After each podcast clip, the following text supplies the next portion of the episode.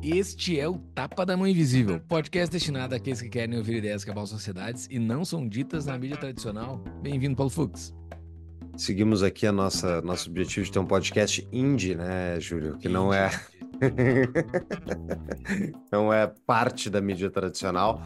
E a gente falou nesse episódio com o Gustavo Maltas sobre incitação à violência e liberdade de expressão, se existe um limite aí, qual é o limite os protestos pró-Hamas e as universidades americanas, para quem não sabe, né, aquela caso das reitoras que foram no Congresso americano e disseram que não tinha tanto problema defender genocídio de judeus. Então, discutimos com o Gustavo se isso é válido ou não. Falamos também sobre injúria, difamação e calúnia, se isso deve ser punido.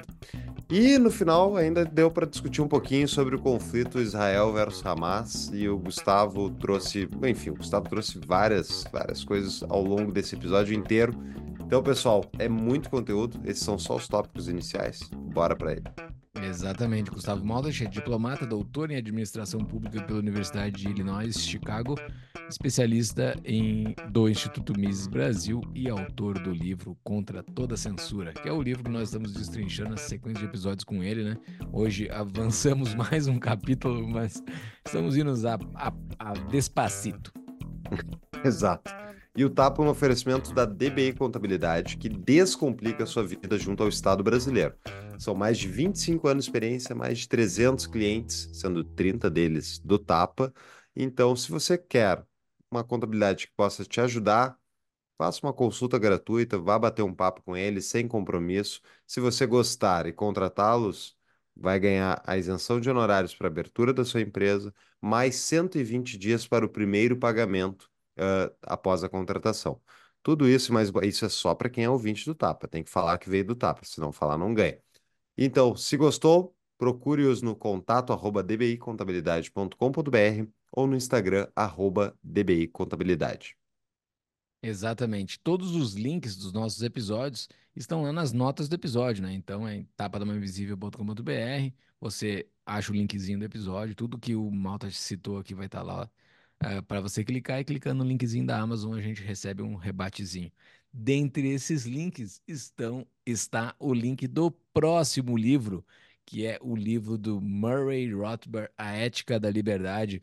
Você está entendendo ou não está entendendo o que, que é essa filosofia que está tomando conta da Argentina, que está se espalhando com o presidente Milley e as pessoas que estão à volta dele, essas medidas todas que ele está fazendo lá, nós vamos explicar um dos inspiradores do Milley, que é o Murray Rothbard e a sua Ética da Liberdade. Compre o livro, a gente vai fazer uma sequência de episódios para ler esse livro, então compre esse livro que a gente vai em breve gravar o primeiro episódio. É isso aí. Bora pro episódio. Bora. Gustavo Maltas, muito obrigado mais uma vez por estar conosco aqui no Tapa da Mão Invisível. Valeu por aceitar o nosso convite, cara. Pô, eu que agradeço. Para mim é sempre uma, um prazer e uma diversão, uma, uma, e sempre, sempre muito bom conversar com vocês, cara. Sempre, sempre que me convidarem, eu venho. Então, cuidado quando me convidarem. Boa. Vamos cuidado uma... quando me. Quando, cuidado, porque eu aceito. Vamos ter uma overdose de maltas, então, em 2024. O... Porque, bah, eu sou muito teu fã, não vou ficar puxando teu saco aqui. Mas olha só, uh, hoje a gente vai falar sobre, seguindo sobre o teu livro, né? Que nós já falamos em alguns episódios. Estamos indo agora para o terceiro episódio, né, Fux? Sobre o livro? Acho que terceiro é, né? episódio, acho. Terceiro episódio uhum. sobre o Contra Toda Censura. Estamos. É um, tá sendo bastante agradável, porque eu estou relendo ele. Eu já li ele, daí eu volto para reler, para fazer os episódios contigo. Mas só que no meio do caminho tá acontecendo um monte de coisa, né, cara? que eu, eu acho que talvez o livro já tá um pouquinho desatualizado, não acho? Cara, tenho muito exemplo. Não, eu, eu, acho que assim, a parte dos princípios e dos argumentos, eu acho que a maioria permanece, Com né? certeza. Mas sim, tem, vários, pô, tem várias coisas que, que vão acontecendo que eu vou pensando, putz, poderia incluir isso, poderia incluir isso. Essa parte do. Essa questão agora que está acontecendo da guerra né, de Israel contra o Hamas, né, do, do, e do, das manifestações a favor do Hamas e tudo, e e a questão do posicionamento do, da, dos reitores né, de algumas universidades americanas, enfim, vários temas assim relacionados a isso. Por exemplo, né, só para citar um exemplo, é, sem dúvida, cara, seriam ótimos exemplos para colocar no livro, né? É, com certeza. Acho que aconteceu isso desde a nossa última entrevista, né? O, a gente tá, vai falar do, do, do livro, mas a gente vai falar, na verdade, de liberdade de expressão. Né? O livro é o pano de fundo para a discussão. E na outra, no último episódio, tu até tinha comentado sobre o antissemitismo, que não, né, esse negócio tá, tipo, deu uma subida, mas tá, não é uma coisa que preocupa, mas bah, desde a última vez. Eu acho que deu uma, acendeu um sinalzinho amarelo, não acendeu? Olha, acendeu, mas assim. é, Cara, então, esse é um tema também que está sendo muito debatido hoje em dia, né? Eu acho que acendeu, mas é porque a minha, da minha perspectiva, bom, vou ter, eu nem, eu nem lembro o que, que, eu, que, que eu disse da última vez, então vai Não, ser. só, foi só uma Não, frase solta, assim, não, não, sim, demais. sim, mas eu digo, vamos, vou vou- vamos ver se eu, se eu serei contraditório ou não, né? Quer Mas que eu é te porque na ajude? Quer minha. que eu te ajude com o negócio? Olha aqui, ó. Apareceu. um- ó, Estamos gravando, pessoal, no dia 21 de dezembro de 2023. Os ataques ocorreram no dia 7 de outubro, né? Então faz dois meses e pouco que ocorreram os ataques lá do Hamas contra, contra Israel. E daí ao- os nossos vídeos eles são sempre assistidos muito tempo depois, assim, né? É, é impressionante. A nossa audiência nos descobre vai e maratona tudo. Um cara, há um mês atrás, ouviu esse episódio esse episódio que foi ao ar há quatro meses atrás, que nós fizemos contigo, e o cara citou aqui num comentário no YouTube: o antissemitismo está em baixa. Incrível como três meses depois essa frase se mostrou incrivelmente desatualizada. Um, um comentário aqui no YouTube.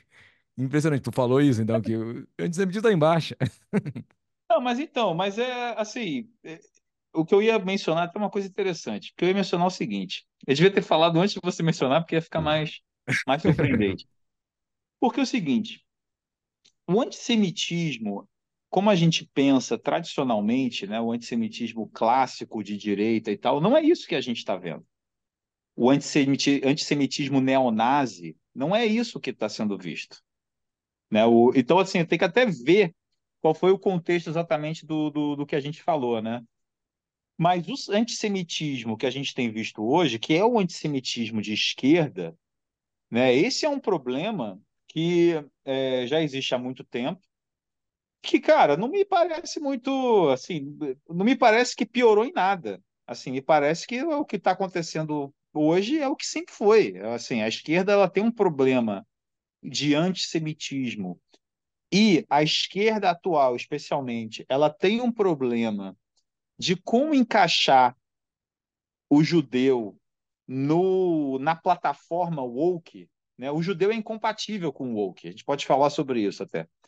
Então, assim, a, a, a incapacidade de encaixar o judeu no woke e a, a dificuldade de você encontrar um ponto de união para essa esquerda identitária, que divide todo mundo em um milhão de tribos, né? Como é que você unifica essas tribos todas? Pô, parabéns, descobriram uma forma, o ódio ao judeu. Vamos todos odiar. Vamos todos, vamos todos juntos odiarmos Israel, odiarmos o judeu e assim a gente unifica. Finalmente encontraram a maneira de resolver a fragmentação da esquerda identitária. Então, assim, nesse aspecto, cara, é, eu não vejo surpresa nenhuma. Eu não, assim, eu tô assim, todo mundo. Isso é um, uma outra questão que a gente pode discutir também, é, que é um, um certo despertar entre os judeus de esquerda, né? Esse despertar entre os judeus de esquerda.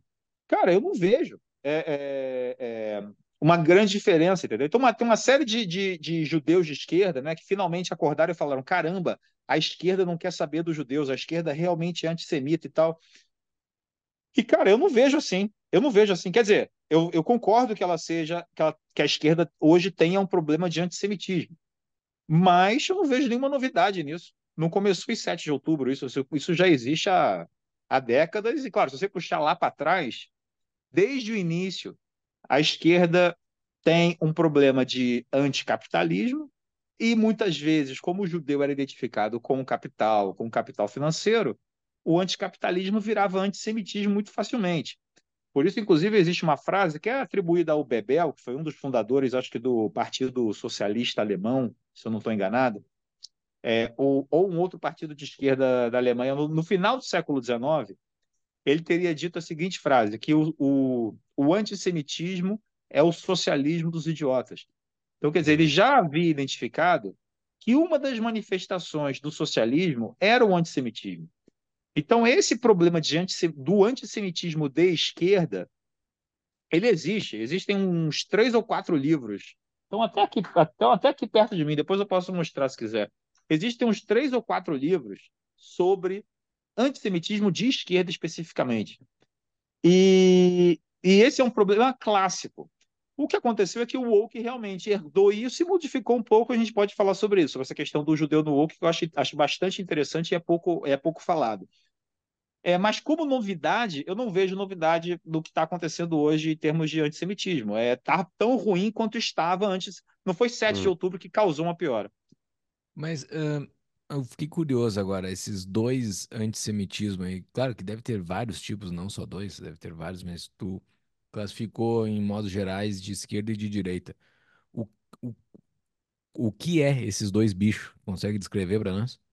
Olha, eu, eu, às, vezes, às vezes é difícil fazer essa distinção. Para mim, assim, parece assim, eu que sou leigo do assunto, eu nunca me debrucei em cima desse assunto de antissemitismo, para mim, vendo de fora, parece que é tudo a mesma coisa. É tudo. É, é tudo ele nazi, é tudo. Assim. É, ele é tudo meio que um, um, uma aversão e um ódio ao judeu, mas ele tem umas colorações diferentes, entendeu? É que nem você falar, por exemplo, coletivismo. Existe um coletivismo mais à direita e um coletivismo mais à esquerda. São muito parecidos em muitas coisas? São muito parecidos em muitas coisas, mas também tem umas, umas algumas diferenças. Às vezes as diferenças são mais estéticas, porque se no final das uhum. contas você vai coletivizar, impedir a propriedade privada, matar a liberdade dos outros, prender as pessoas em campos de concentração ou em gulag, não sei. No final das contas, acaba sendo muito parecido. Mas no caso do, do antissemitismo, o antissemitismo que eu chamo de direita seria esse antissemitismo mais clássico de você é, entender a diferenciação de raça como uma coisa fundamental, a diferenciação genética ou, ou étnica como uma questão fundamental, e você achar que o judeu, por não compartilhar da sua raça ou da sua etnia, ele não merece ter os seus direitos civis garantidos na sua sociedade.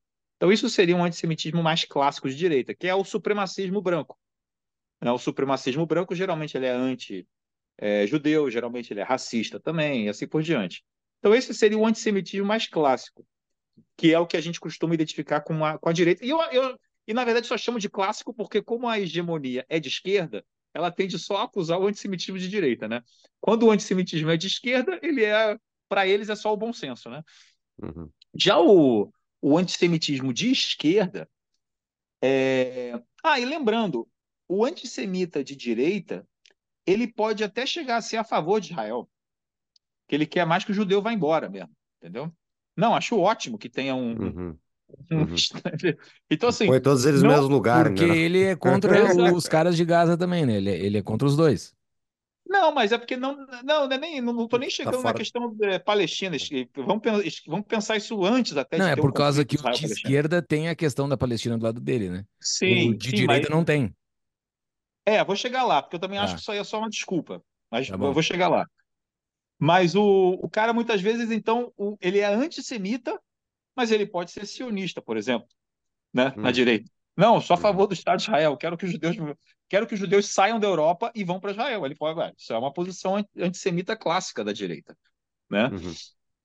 Então você tem essa, é, muito embora não era a posição nazista, porque muito provavelmente eles conquistando, se eles tivessem vencido a guerra na África, no Oriente Médio e tal, eles provavelmente terminariam os judeus lá também. Então, no, no, no, os nazistas não necessariamente seguiriam essa linha, mas enfim.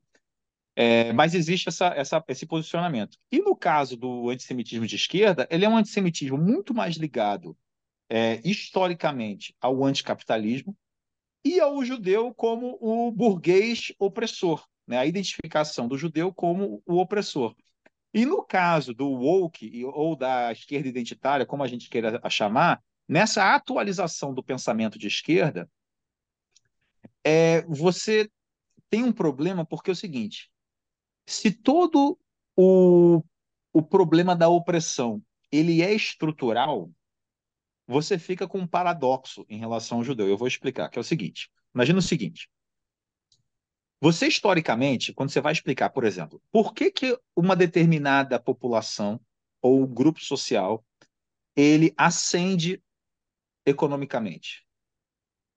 Você não pode usar argumentos biológicos por uma questão é, que a ciência é, é muito, é, vamos dizer, a ciência é muito é, complicada e que tem uma série de consequências e implicações éticas que você prefere não chegar perto disso. E geralmente, quando alguém chega perto disso, é, a coisa acaba sendo tão enviesada que você realmente não tem segurança para usar uma informação científica como essa. Então, por exemplo, a relação entre QI e resultado econômico. A relação entre qualquer traço biológico e resultado econômico. São, são coisas que a maior parte das pessoas evita usar e a esquerda. Tá, eu, vem cá, não estou nem dizendo o que é certo e o que é errado aqui, tá? Estou descrevendo o pensamento de esquerda. Então, o pensamento de esquerda é o seguinte, cara, não posso usar variável biológica para isso. Tudo bem, beleza. Ah, eu até concordo com isso. Não, não vamos usar variável biológica, tá?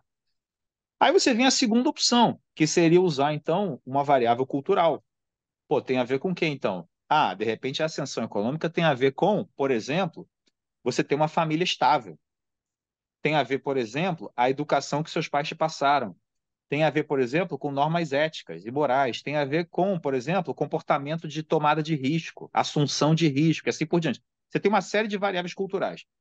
Só que, para essa esquerda atual, se você disser que uma determinada cultura ela, ela é mais propensa a te levar para o progresso econômico, isso é também uma forma de racismo na esquerda atual. Sim.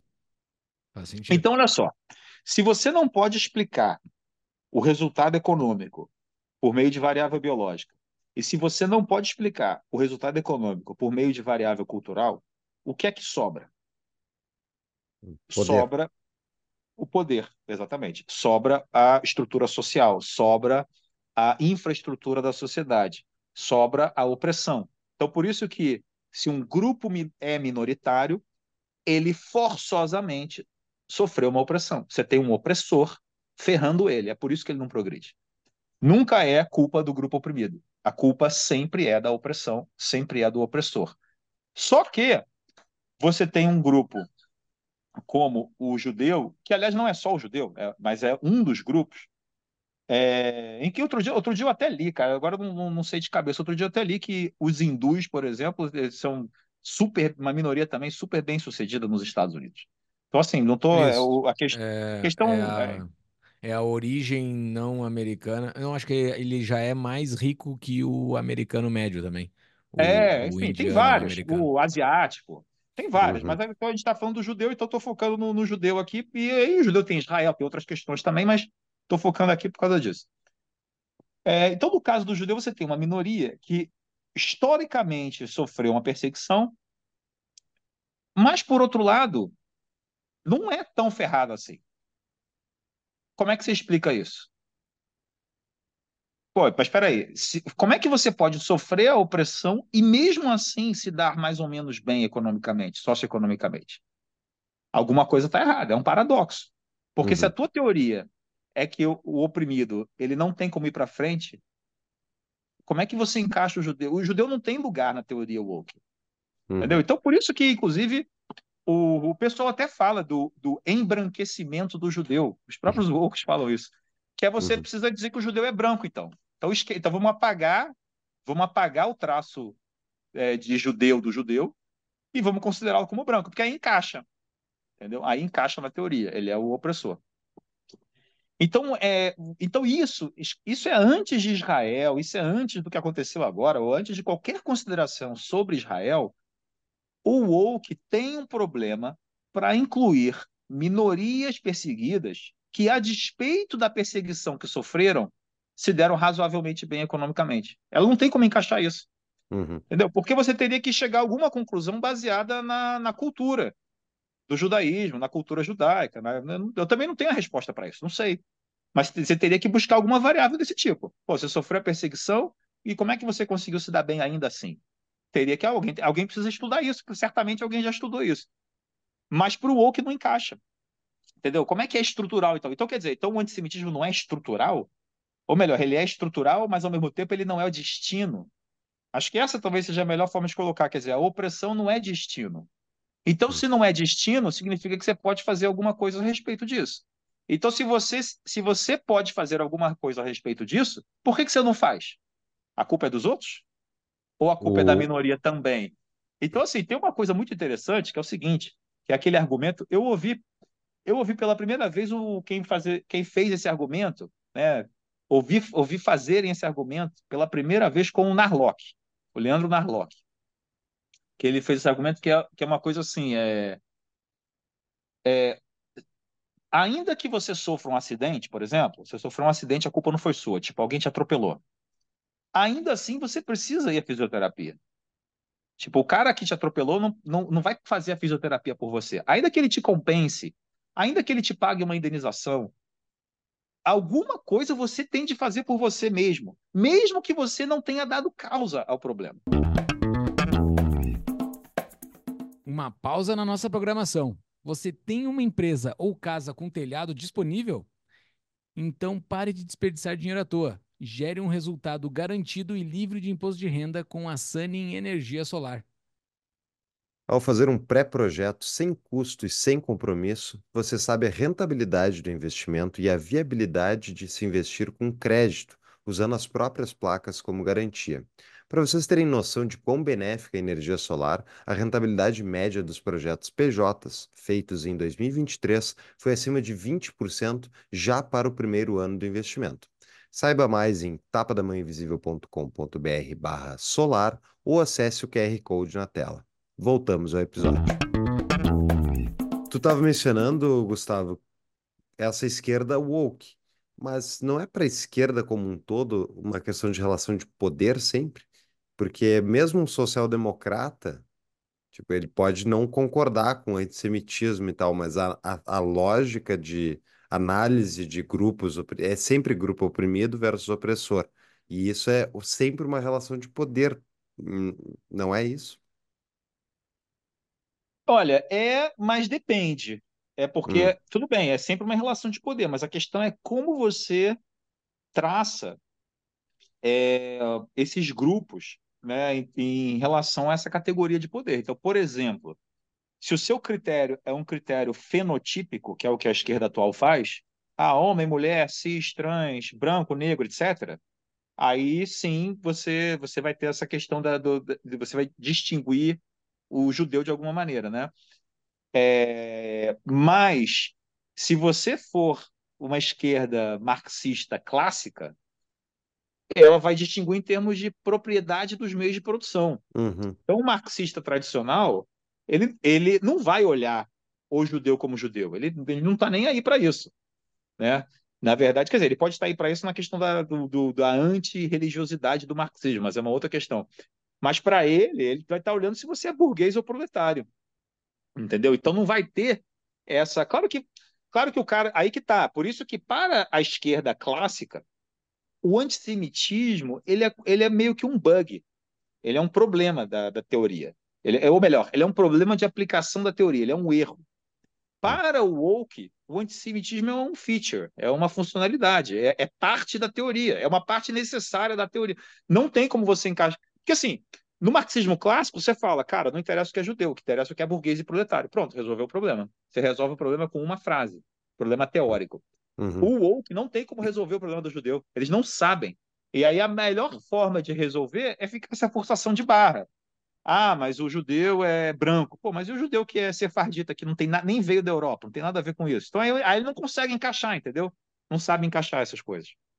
E mas tem um outro elemento também que é o, o anti-americanismo, né? Que como Israel e os Estados Unidos são muito, né, notoriamente parceiros, Tu não vê um elemento disso para dar essa, enfim, a substância, digamos, para essa raiva contra Israel e, enfim, a opressão israelense? Eu acho que sim, cara. Eu acho que sim. Eu, eu, e isso aí é uma coisa que é, essa conexão entre o anti-americanismo e, e o antissemitismo, ela inclusive é até mais profunda do que isso, cara. Tem tem uma entrevista do Habermas que ele deu para o Mendieta, um filósofo espanhol, há muitos anos atrás.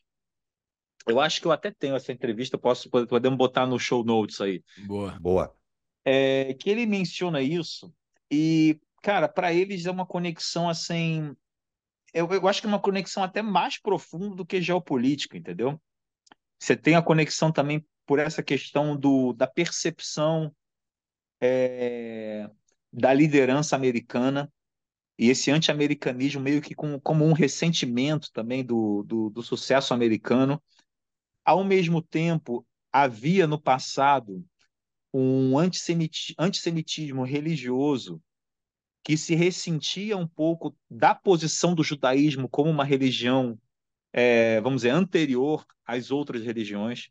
Então havia também essa, essa é, como eu esqueci até o nome, que havia um debate sobre o quanto que o cristianismo teria é, é, substituído o judaísmo, e, e, e, e muitos diziam, não, é, é, legal que tem o cristianismo, mas vai continuar tendo o judaísmo, mas chegou a haver esse debate na época. E o pouco que eu conheço do, do Islã, às vezes existe esse debate também, né? o quanto que os patriarcas do judaísmo são realmente do judaísmo, ou eles são, na verdade, uma fonte para uma nova revelação. Então, assim, então existe uma conexão simbólica até entre anti-americanismo e antissemitismo. Isso é uma coisa muito interessante em termos de, é, de, um, de um ressentimento com uma posição de liderança ou de anterioridade, né? E é claro que muitas vezes essa posição, talvez nos Estados Unidos você pode até dizer que sim, mas no, no, no, no judaísmo o, a cultura é muito mais de cara, me deixa viver e, e, mais ou menos esquece que eu existo. O, o judaísmo uhum. não quer ter esse papel de ficar liderando nada. Na verdade, é o uhum. contrário. Mas, mas, mesmo assim existe essa conexão. É, tem um, um, um, livro novo também, que eu não li ainda, mas que fala sobre. É, depois eu vou pegar o nome, se eu, se eu não me engano, se chama The Covenant. Eu vou pegar o nome certinho e vou, vou mandar para a gente botar no show notes também que vê que eu já me sinto aqui de casa, né? Falando que Não, eu vou botar no show. Estamos entre Melhor três convidado. aqui agora. Três Melhor convidado, porque daí... E esse livro, cara, eu não li ainda. Eu não li ainda, mas esse livro ele fala exatamente, está na minha fila aqui, mas ele fala sobre a conexão entre Estados Unidos e Israel nesse plano simbólico, entendeu? Não é só uma questão geopolítica. Existe também a geopolítica, mas existe também uma questão simbólica. E, e aí, claro, se você for olhar os Founding Fathers, se você for olhar a conexão e a importância do cristianismo para os Estados Unidos, e é óbvio a conexão do cristianismo com o judaísmo também, e por consequência com Israel, você começa a ver que a conexão Estados Unidos-Israel, ela não é, é, é, essa coisa assim que, que, a esquerda adora ver isso como uma conspiração, não, é o lobby judaico. Você tem muito judeu nos Estados Unidos, os caras vão lá e fazem um lobby. Olha, até, até tem isso também, porque o lobby lá é permitido, por que não por que não lutar pelos seus interesses numa democracia que é baseada nisso? O que eles só esquecem de falar é que você tem o lobby de todos os outros países também. Você tem o lobby dos países árabes, você tem o lobby da esquerda, que é muito mais forte, inclusive da esquerda antissemita. Você tem é, os países árabes com muito mais dinheiro, inclusive nas universidades americanas. Então, assim, a falha de você falar, nem acho errado você falar sobre o papel que os judeus americanos desempenham é, nessa política. A questão é que ao não falar dos outros, fica parecendo que você tem uma obsessão com que o, só com o que o judeu faz e não com o que os outros fazem. Esse lobby é uma coisa, é, enfim, é uma parte natural da democracia americana. E aí, só para concluir essa parte, é, então eu acho que essa aliança ela é multifacetada, multidimensional. Ela tem essa parte geopolítica, tem a parte simbólica, é, tem a parte de ajuda, ajuda mútua né? Que isso é uma outra coisa é, de que não se fala muito, mas é, os Estados Unidos ajudam Israel, mas muita coisa que Israel faz ajuda os Estados Unidos. Ou a presença de uma democracia na região aliada aos Estados Unidos não interessa aos Estados Unidos. Uma ou base quando... no meio. Ele tá com uma Pô, baita de uma quando... base no meio do negócio ali. Mas ele, mas ele tem base em outros países ali também. Tem base em outros países, inclusive. Israel sim, sim, é diferente, é um... cara. Israel é quase não, o 51 é um... estado, praticamente. Sei lá se eu tô ofendendo alguém falando isso, mas. mas é Porto Rico isso. agora eu acho que é o 51 Não, é, mas não? assim, é, é, praticamente um. Eu, o que eu quis dizer, sim, uma sátira aqui, praticamente um estado americano. Tu, os caras têm livre acesso não, a tudo. É... Né? Quando, mas tem coisas maiores, tem questões, tem contribuições científicas. Tem, tem trocas de, de ciência e tecnologia militar. E, e, e outra coisa, quando Israel destruiu o reator do Iraque, isso não é bom para os Estados Unidos? O reator nuclear do Iraque? Então, assim, isso não é bom para o Ocidente? Então, assim, é, é como se. É, é, claro que você pode até dizer, não, os, os, Estados Unidos é muito maior, que eles podem dar, dar, mais, dar mais do que Israel dá. Tudo bem, isso aí isso é uma outra, uma outra discussão. Mas que Israel contribui para a aliança também, que não é uma coisa só de um lado. Né? Isso aí é muito evidente. Uma pausa na nossa programação. O segredo da riqueza é o acúmulo de capital. E o Brasil não parece interessado em te permitir fazer isso facilmente. Então, se você já ganha ou quer receber em dólar, se tem interesse em proteger o seu patrimônio dos políticos brasileiros e quer pagar menos impostos, tudo isso de forma 100% legal? Então, planeje e execute a internacionalização sua e de sua família com a CETI, consultoria especializada em te proteger do risco Brasil. E conte com o desconto oficial do Tapa. Saiba mais em tapadamainvisível.com.br barra bandeiras ou acesse o QR Code que está aparecendo aqui na tela. Voltamos ao episódio. Mas puxando daí de volta para o nosso tema aqui da liberdade de expressão, a gente falou disso tudo porque te teve uma, agora uma audiência famosa no Congresso americano, onde foram três uh, reitoras de universidades Ivy League, ótimas universidades americanas, e elas tiveram uma entrevista, vamos botar nas notas do episódio, elas tiveram frases muito infelizes, né? Que era especialmente se, quando perguntada se defender o genocídio de judeus era razão ou não para ser, uh, enfim, banido, para ser perseguido, digamos, dentro da universidade, um, um aluno que fizesse, eh, falasse uma coisa do tipo. E, enfim, deu todo um bafafá.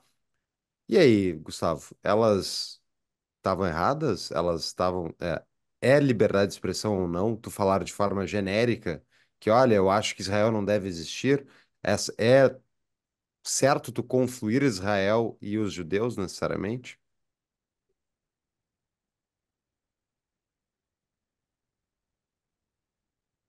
Olha, deixa eu, eu já vou chegar nesse ponto, se eu esquecer, você me fala. se eu esquecer, você me fala. Mas tem uma coisa que, é, que eu acho que é importante de comentar entre, entre o tema anterior e esse, que é o seguinte. Um, um dos problemas da esquerda atual, e isso a gente viu nessa, nesse debate aí, nessa, nessa audiência e tal, e, e nas questões, nos debates sobre Hamas, etc., é o seguinte: a esquerda hoje não tem bússola moral. Ela perdeu completamente a bússola moral. Então, assim, ela não consegue. E, claro, quando eu falo esquerda, eu, acaba sendo muito mais amplo que isso, porque ela tem uma influência muito maior, né? Não tem por exemplo, uma capacidade de chegar, analisar um ato e entender se aquele ato realmente é, é, é correto ou errado de acordo com determinados princípios. Sejam princípios é, deontológicos, sejam é, princípios utilitaristas, qualquer que seja a, a, a maneira de avaliação, ela não consegue analisar a moralidade de um ato. Então, o que a esquerda faz hoje, ela, ela né, não é nem que analise, ela bate o olho, dá uma analisada meio estética, né? Dá uma avalia, faz uma avaliação estética do que ela está vendo. E de acordo com essa rápida avaliação estética, ela encaixa alguém na categoria de opressor e o outro na categoria de oprimido. E aí ela diz que o opressor é quem está errado. Então, essa é a moralidade. Então, por exemplo, um bandido vai te assaltar. Vai assaltar alguém. O bandido, ele é rico ou ele é pobre? Ah, ele é pobre. O, o, cara que está sendo assaltado, ele é o quê? Ah, ele é rico. Ah, então o rico está errado. O bandido está certo. Essa, essa é a moralidade da esquerda. Talvez eles não falem assim, mas, mas essa é a moralidade. Então, quando eles analisam um conflito. Mas mudou, para parênteses, mudou isso? Sempre foi assim, Malta? Sempre foi assim. É, sempre foi assim. Eu acho que agora. Um mas agora. eu acho que sempre foi assim, mas agora está mais. É... Escancarado. Eu, está mais escancarado por causa da questão identitária e está pior porque está mais é, baseado em fenótipos, né? Está baseado em, em na cor da sua pele, na sua religião, está tá baseado em, em, em, elementos externos ao ato, que não tem nada a ver com aquele ato diretamente. Seu gênero, né? Até, ou se você é cis, ou, e coisas desse tipo. Então, no caso de, de Israel, do que, do, do que aconteceu, né? para eles, como Israel é uma potência um pouco mais forte, aí ele vê lá o tanque de guerra contra o, o, o Hamas, e aí acha que o Hamas é um coitado, então eles acham que Israel vai estar errado e o, e o guerrilheiro do Hamas é que está certo. E aí tem a questão estética, né? Aquela coisa do terceiro mundismo, né? O guerrilheiro, assim, meio com uma faixa amarrada na cabeça, meio Che Guevara, assim, meio é, Fidel Castro. Existe esse, esse romantismo da esquerda é, de guerrilheiros dos anos 70, que é uma coisa assim completamente piegas.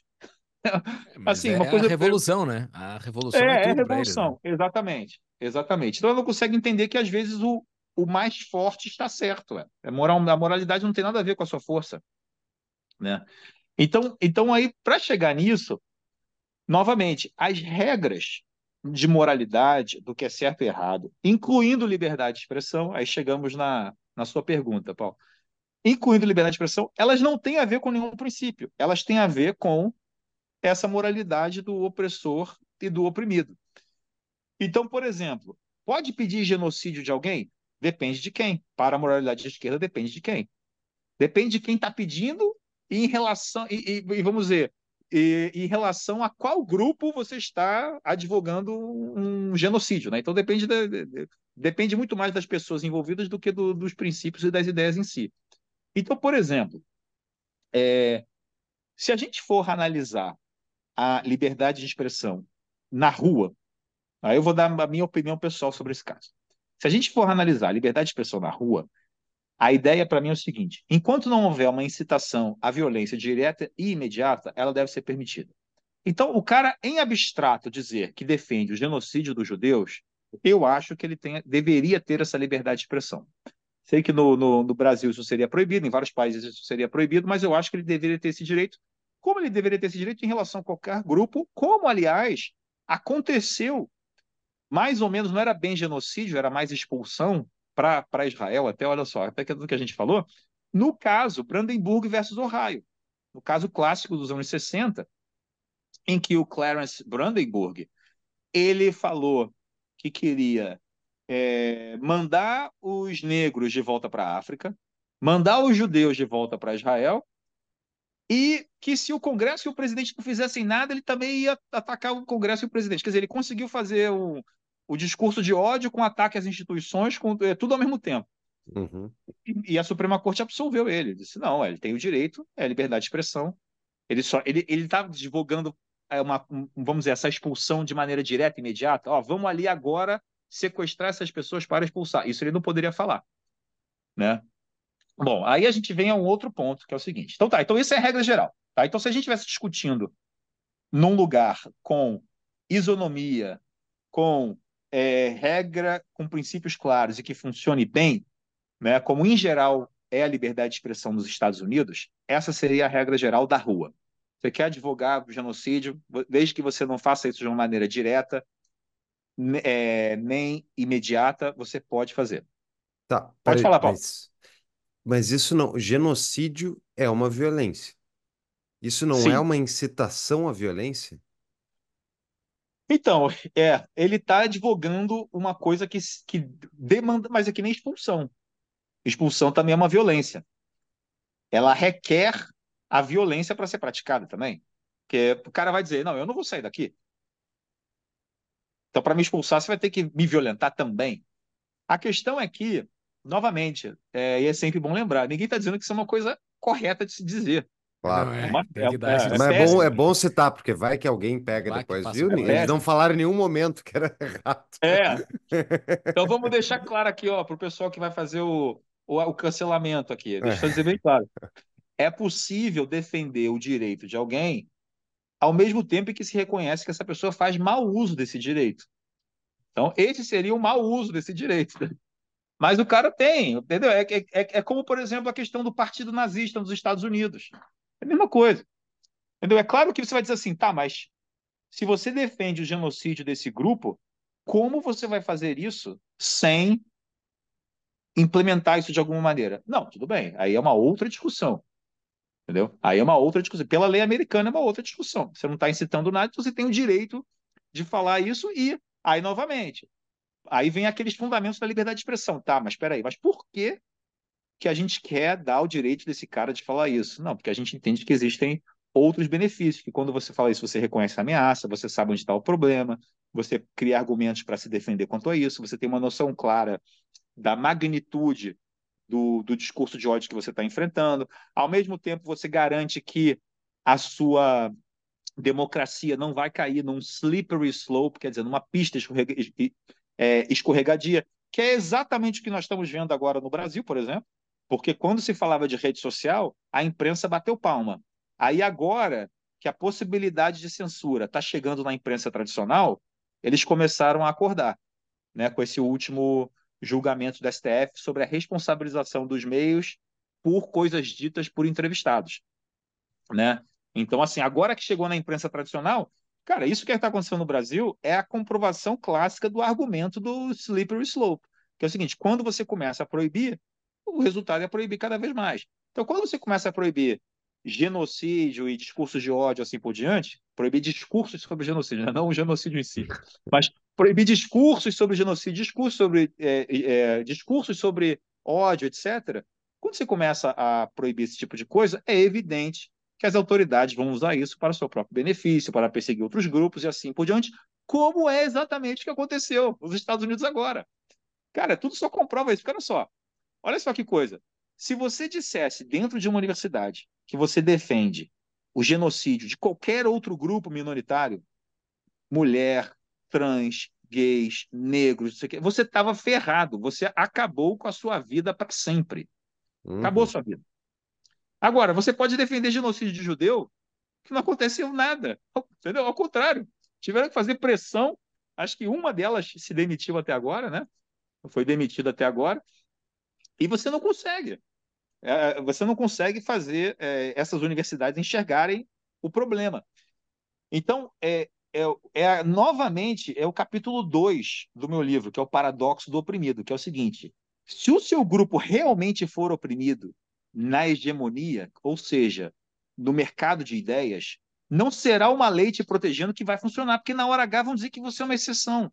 Na hora H não vão te proteger, que é exatamente o que aconteceu com o judeu na, nesse, nessas manifestações. Quer dizer, você não pode defender o genocídio de nenhum grupo, mas do judeu pode? Então, uhum. quer dizer, não adiantou nada a regra. Ou melhor, adiantou para o grupo que eles querem que adiante, que, adiante, que é exatamente Sim. o problema da regulação da liberdade de expressão. Quer dizer, você percebe como tudo que está acontecendo é, somente reforça a teoria da liberdade de expressão, que o negócio vai ser mal usado, que o negócio vai ser usado para defender o próprio grupo, que censura não tem nada a ver com controle da informação, censura visa ao controle de grupo, censura visa ao controle do adversário. O que o seu grupo falar sempre será permitido, o que outro grupo é, falar não poderá, e você sempre achará um pretexto para silenciar o outro grupo. E aí, só para só concluir esse ponto, que é o seguinte: dentro da universidade. Então tá, então fora da universidade chegamos a essa conclusão, né? Que você pode falar desde que não seja uma incitação direta e imediata, beleza. E claro, desde que não seja uma intimidação também, você não pode, você não pode provocar o confronto corpo a corpo e tal. Isso acho que a gente até comentou sobre isso em outros episódios. É, mas só, antes de a gente entrar na, no, na propriedade privada da universidade, eu realmente acho, eu tenho uma dificuldade com essa questão do, de aceitar defesa de genocídio, porque, vamos lá, eu começo a fazer um, pego um piquete e começo a falar, é, tem que fazer genocídio de determinado grupo. Olha, se eu ficar fazendo isso e, e conseguir convencer pessoas, vai saber como, mas tipo, eu consigo convencer gente odiosa, a... não vai ter gente que vai, sabe, executar em cima daquilo ali. É tipo, eu não tô defendendo, eu tô defendendo uma violência possível, a mesma coisa da expulsão, então, mas, tipo, eu tô congregando pessoas e dizendo, ó, tem que fazer isso aqui para a gente ter o mundo que a gente quer. E isso aqui é uma violência. É complicado, assim, eu entendo que a, a, a, o STF tem a, a STF americano tenha passado, mas tipo, mas para mim isso, defender genocídio é uma incitação à violência.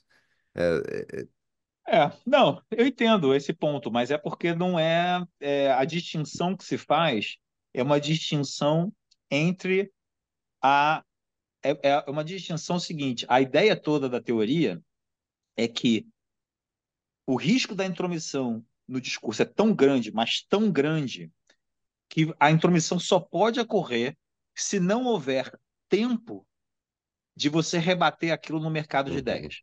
Essa, esse é o fundamento. Então é o seguinte: Pô, os caras estão se reunindo para fazer isso. Eu até acho, aliás, eu até acho que algumas coisas a polícia pode monitorar. Uhum. Por que não? É, existe um risco daquilo escalar? Vamos, vamos, por exemplo, muitas das manifestações do partido nazista, eles tinham que pedir antes, dizer antes onde iam ser. A polícia ficava ali monitorando para não ter uma escalada de violência, até porque sempre havia uma contra-manifestação também, né? E, e, você e você podia ter uma, escala, uma um conflito, né? Um confronto. Então, eu até até me perguntaram sobre isso. É, um amigo nosso comum, inclusive, não vou falar o nome porque né, foi em privada a conversa, mas até me consultou isso no momento do, que começaram as manifestações a favor do Hamas. E eu falei, exatamente, falei, cara, para mim, manifestação a favor do Hamas tem que ser tratada exatamente como se trata a manifestação de partido neonazista. É a mesma coisa. Como é que se faz? Não, o cara avisa, vai lá, a polícia de repente vai monitorar, vai ver se o cara vai começar a fazer atos preparatórios ou não, e, e é isso. E, e, assim, a coisa vai, vai funcionar a partir daí, como funcionou com o Partido Nazista. Eu lembro que a gente falou até, é, no, no, no, não sei se foi no último ou no penúltimo episódio, que a gente falou sobre isso. Cara, olha o declínio da KKK no século Uhum. XX. Lembra? A gente comentou sobre isso. Sim. Cara, um, um declínio monumental. É, então, eu não sei, eu não, eu não vejo. é, assim, a- novamente, aí, aí- novamente vem sempre a pergunta, cara, mas Pô, mas e a Alemanha, né? E a- o que aconteceu? Cara, mas eu vou copiar a Alemanha? Pô, ou eu vou copiar o- os Estados Unidos? Entendeu? Então, assim, é. Mas, novamente, também, como eu falo no livro, cara, ninguém pode cravar categoricamente o que vai ser o futuro. Isso não dá.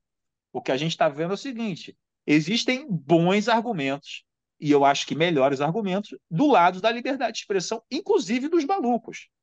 Entendeu? Inclusive dos malucos. Por exemplo, para muita gente está sendo é, pedagógico o que está acontecendo de manifestação do Hamas. As pessoas finalmente acordaram. Você imagina, ima- imagina se essas reitoras fossem obrigadas a falar uma outra coisa. A gente não saberia. Entendeu? Hum. Então, assim, você pensa, até tem um lado bom nisso aí, que é o seguinte, cara, finalmente ficou escancarado que o negócio está no nível é, é, no nível absurdo, né? E, e não à toa você tem visto assim um, um, um movimento forte anti-woke no mundo. Está rolando esse movimento, está acontecendo. Enfim, mas vamos chegar na propriedade privada. Só Exato. tava. Eu Só- Fala aí, eu Júlio. só quero fazer um comentário sobre o comentário do Fux, eh, do problema de uma pessoa defender algo completamente grotesco, terrível, que todo mundo acha, todo mundo sabe que é ruim. É o, eu acho que é o grande problema da liberdade em si. A liberdade, ela não é um, uma panaceia que vai resolver todas as coisas do mundo. Existem vários problemas que existem, inclusive, com a liberdade. Aqui, não estou citando só da liberdade de expressão, mas vários outros pontos da liberdade liberdade de empreendedorismo e tudo mais, vai gerar desigualdade, por exemplo. Vai gerar. Isso, isso, isso é intrínseco humano. Então, existem vários problemas que não têm uma solução clara. Porque qual é a solução que tu vai ter para isso? É, é tu dar força para o Estado, entendeu? Então, a única, a única forma de resolver essa bronca aí é dando força para o Estado. Eu, como alguém pró-liberdade, eu prefiro ir para um, pra um, outro, um outro rumo que é mais doído, é mais é, é cruel, mas é melhor ter liberdade do que dar possibilidade do Estado fazer uma coisa que vai saber no que, que isso vai dar. Essa é a minha interpretação sobre isso, entendeu? É, É que, é que é tênue, é que é tênue, né? A, pô, tô entre defendendo o genocídio de um determinado grupo e, e disso ter uma ação já. Eu entendo, palavras não são violência, mas depende do contexto. Então, assim, tô lá defendendo, tem que fazer genocídio de determinado grupo para o mundo ser melhor. Olha, basta meia, uma frasezinha a mais, uma palavra a mais, e eu já tô literalmente incitando a violência diretamente contra alguém, entendeu? Então, assim, vai depender do Sim, contexto. N- isso Mas é se, se o cara tiver lá e dizer assim, não, tem que fazer o genocídio de determinado grupo, e olha ali, tem um deles, vamos começar por ele, daí incitação à violência, e daí eu quero que o Estado faça alguma coisa, porque tem que proteger a vida das pessoas que estão dentro daquela jurisdição. Preferia que fosse uma jurisdição privada, mas mesmo na jurisdição privada, pelo menos na cidade que eu moraria, o cara não poderia ir lá e cooptar as pessoas ou convencer elas a matar uma outra pessoa do, que não é do mesmo grupo, entendeu?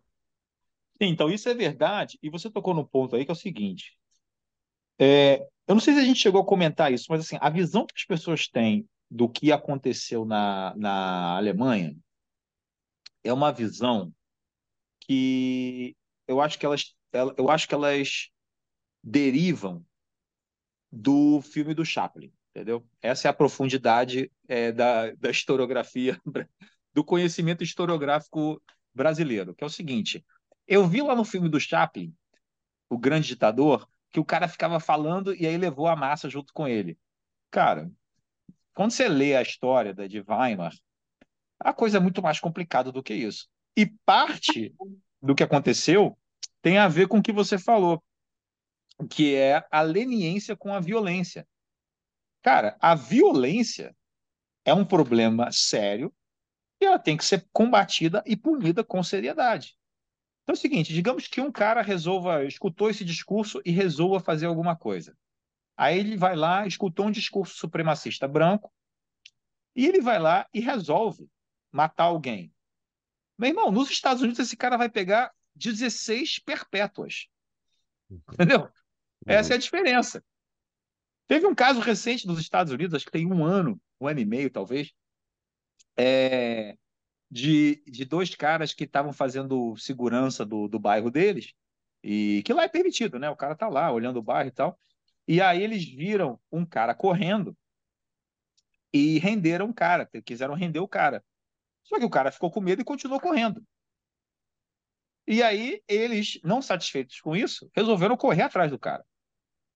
Resultado, acabou acontecendo uma altercação, eles acabaram matando o cara.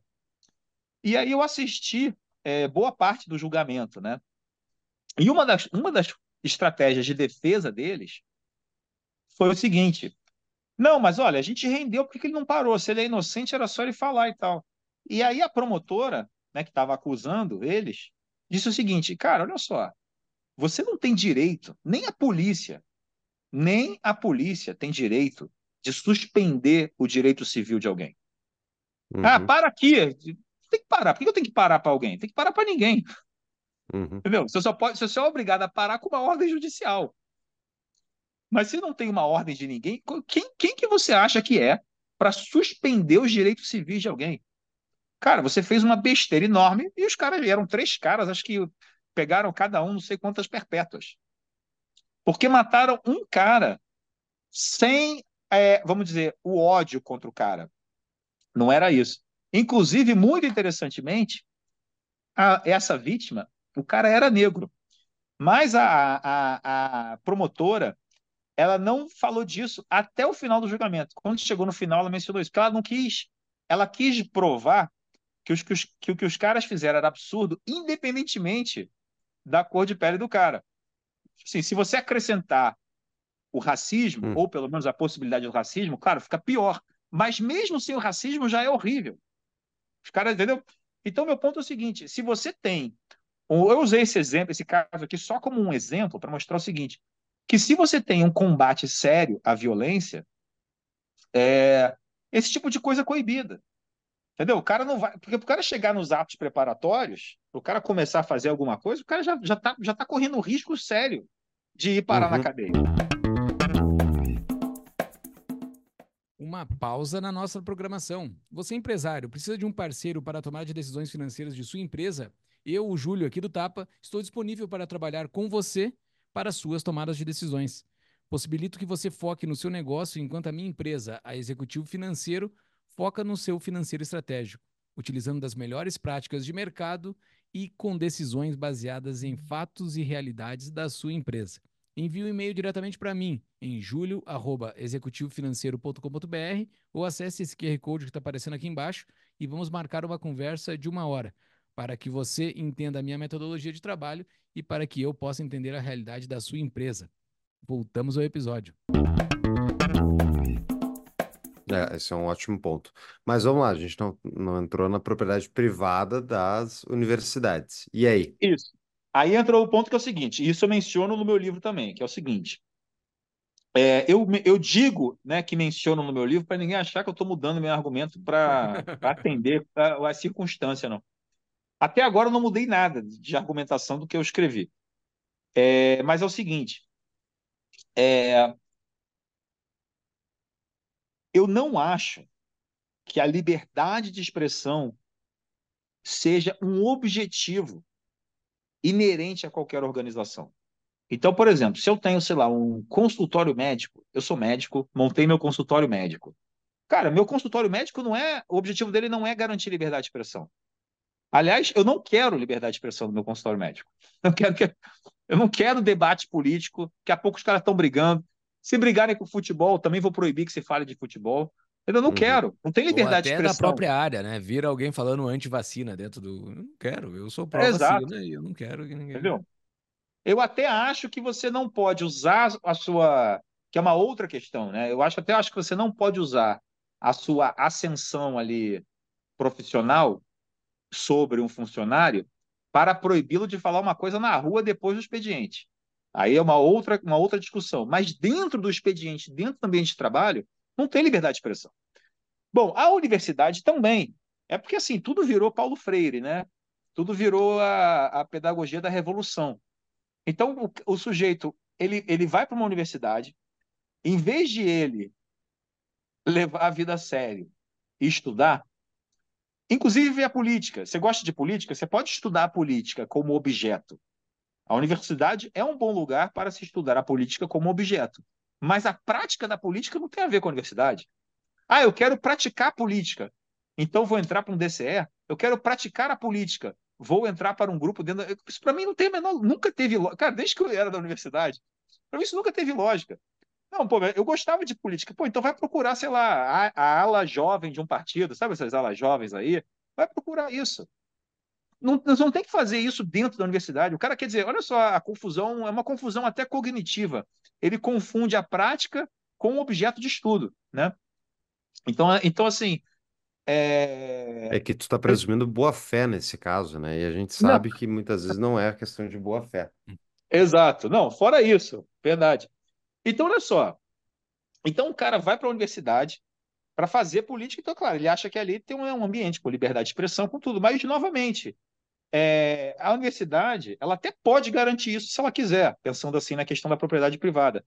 Mas eu entendo, aqui já entrando numa opinião específica sobre isso, eu entendo que uma universidade tem como objetivo ensinar, desenvolver o intelecto, é, esticar é, a, a, as capacidades cognitivas dos alunos, enfim, uma série de outras coisas. É, o objetivo ali não é garantir a liberdade de expressão. Não é, o, não é o fundamento da universidade. Então, assim, aí você pode até dizer, não, mas olha, para que a gente tenha esse desenvolvimento, eu preciso ter a liberdade de expressão. Aí tudo bem, aí você pode até fazer esse argumento. Mas certamente você terá alguns limites, porque você tem que garantir também que o outra pessoa do outro lado tem uma tranquilidade para poder fazer o seu argumento. Então você acaba tendo ali, pelo menos, no mínimo, você, você vai ter dentro da universidade algumas regras de debate. Por exemplo, Cara, vamos combinar que num debate na sala de aula, você não vai dizer que prefere que o outro cara esteja morto? Podemos hum. combinar isso? Que é meio forte? Então você acaba tendo limitações como essas, pô. Isso é normal. Um ambiente de, num ambiente de trabalho você teria isso, e num ambiente de estudo você teria isso. E aí, então eu não vejo nenhum problema, e eu falo isso no meu livro, uma instituição privada limitar a liberdade de expressão de acordo com os seus objetivos. Isso é, isso é natural, inclusive, isso é o esperado. Né? Agora, Aí entra a questão ali, é que o pior de tudo é que essas universidades limitam, sim, a liberdade de expressão. O problema é que elas limitam a liberdade de expressão sem isonomia e de acordo com o paradigma moral da esquerda, do progressismo. Então, basicamente, as minorias é, protegidas pelo progressismo é, têm total proteção contra ofensa. Você não pode nem errar um pronome porque se bobear, você é expulso da universidade, se errar o pronome de alguém que mudou de gênero. Agora, se você falar contra a existência de Israel, se você falar a favor do genocídio de judeus, isso tudo é permitido. Então, assim, o que eu acho que ficou. O problema ali daquele debate do, do Congresso não é que elas estavam defendendo. É, que elas estivessem defendendo uma limitação geral da liberdade de expressão problema não foi esse. O problema ali foi a falta de isonomia e a falta de um princípio claro. Né? O, a, o famoso dois pesos, duas medidas, né? o duplo padrão de juízo, o double standard. Esse foi o problema, e aí escancarou de vez que o projeto do woke, que o projeto da esquerda é, um, é uma hipocrisia total e nada mais é do que um projeto de poder. Eles não estão nem aí para nenhuma minoria, na verdade. Aquilo tudo é um projeto de poder. E só para ficar, para terminar com essa parte e ficar bem claro, o exemplo que eu sempre dou, a esquerda adora falar minoria, minoria, minoria. Aí fala assim, tá, queremos mais mulheres na política. Eu sempre falo, tá, Carla Zambelli. Ah, não, Carla Zambelli aí já não serve. Queremos mais negros na política. Tá, Fernando Holliday. Ah, não, Fernando Holliday. Então você não quer, cara. Você não quer mais mulher na, na política, você não quer. É, então, assim, não é nem que eles tenham minorias protegidas. O que eles têm é uma afetação de minoria protegida. É pior ainda. Entendeu? É, é ruim, é ruim para todo mundo. Mas é, é, o que, é o que muita gente tinha dificuldade de ver e muita gente passou a perceber com esse episódio todo. Mas, ok, mas tipo, não poderia a universidade ter um, Peraí só um minutinho que eu tô com um gato endiabrado. Sai!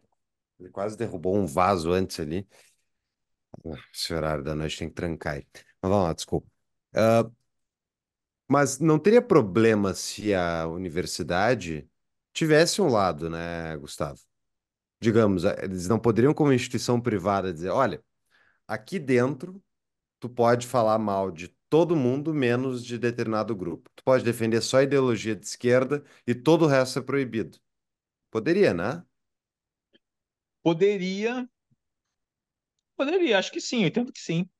Só teria que ter é, avisado isso antes, talvez. É, aí, ter deixado claro talvez isso, né? sim, Não, e, vezes, e poder... ou baixa uma norma. A partir de agora, defender genocídio de Israel, de Israel, não, de judeus, a, a gente não se importa.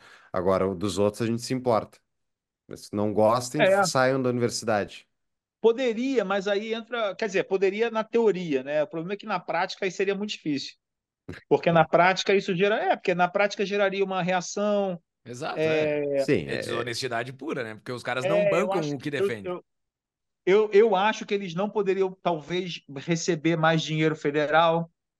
Tá, aí tem, tem questões burocráticas não, ali, é, legais, não, mas eu digo né? que, por isso que na... não, mas é por isso que eles preferem fazer a Sim. regra como se fosse isonômica e na implementação você, você faz a picaretagem, né? Tá, beleza, mas cutucando aí a, a ferida daí. Daí, tipo, a gente passa o tempo todo falando mal de cultura do cancelamento.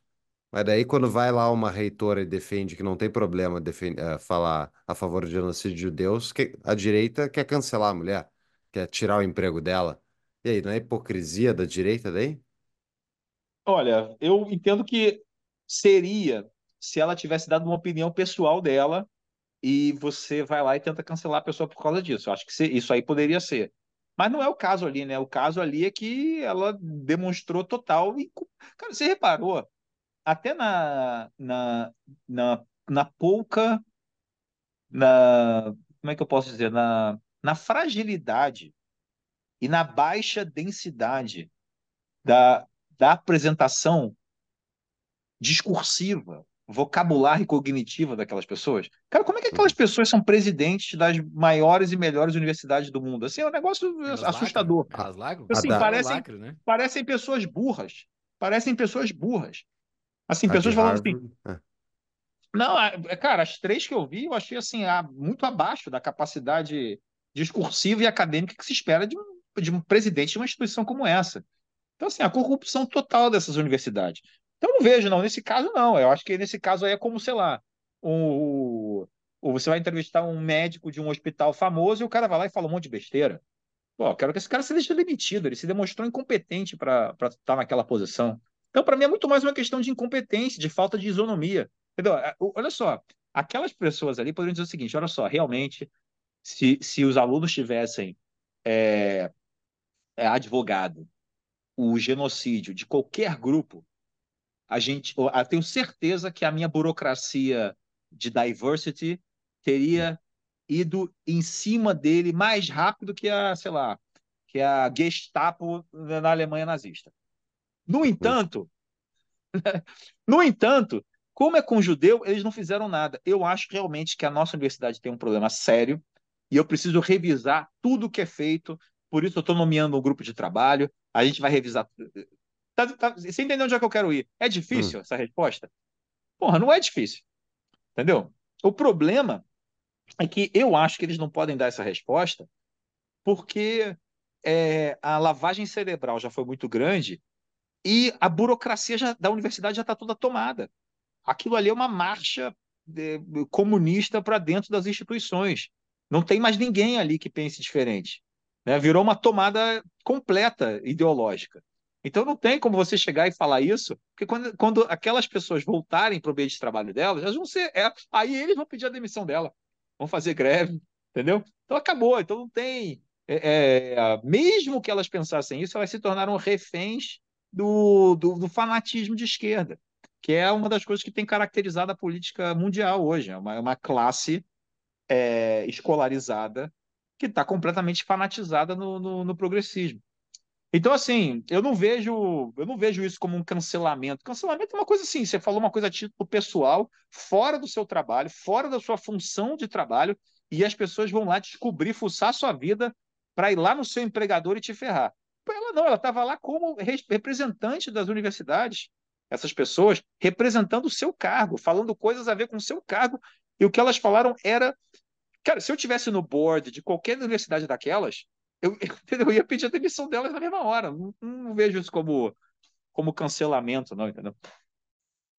É, eu acho que o ponto deles ser Aliás, delas estarem. Uma coisa, uma coisa interessante, tem um caso da Suprema Corte que é o Ceballos com dois L's, então Ceballos versus, uh, enfim, alguém. É, esqueci o, o, o, caso, a gente pode botar no show notes também. Boa. Que é um caso que tem a ver exatamente com isso.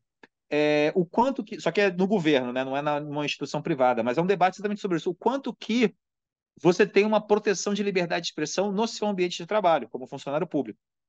E uma das coisas que, que o caso decidiu, tudo bem que foi uma decisão de 5 a 4, foi uma decisão apertada da Suprema Corte, mas o que o caso decidiu é que, no que se refere ao seu trabalho, você não tem proteção.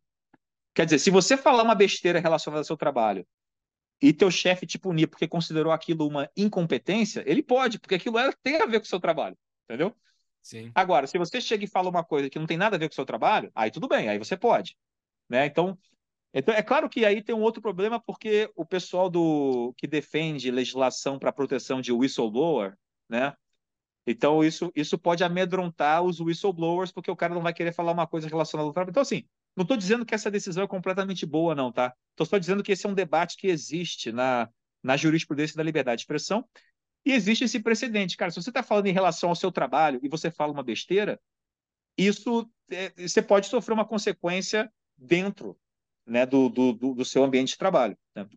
Mas então a gente estava falando de incitação à violência e, que, e isso a gente tratou bastante no outro episódio, então, né, que tu, sei lá, defende, uh, tu falar e combinar um assassinato, né? Com, contratar um assassinato, assassinato. Isso é incitação à violência, portanto, não está protegido a, liber, a liberdade de expressão. Agora, no Brasil tem, né, injúria, difamação e calúnia. Tu consegue classificar, Gustavo, elas e a gente dá uma explorada aí, se é justo ter esse tipo de cerceamento? Sim, então, o que eu só, só o exemplo que você deu, Paulo, só para mencionar, esse de você falar, contratar um matador, falar para alguém, ó, vai lá, isso aí é muito, isso aí é até além de incitação, É, né? desculpa, é, É é muito mais direto assassinato, exatamente. É, É, isso aí, na verdade, você é coautor do crime. Você entra como exato, homicida também, né? É um caso exato. até. A incitação é uma coisa. A gente fala incitação direta, mas é É. menos direta do que isso aí, porque isso aí já é já esculhambou total, né? Você já está tava, participando do. Não, mas é só para só para se esclarecer não, boa, pro eu Pedro. tava pensando no caso do genocídio, hein? Pra mim Ah, não, aquilo é sim, incitação à violência. exato. É, isso aí a gente.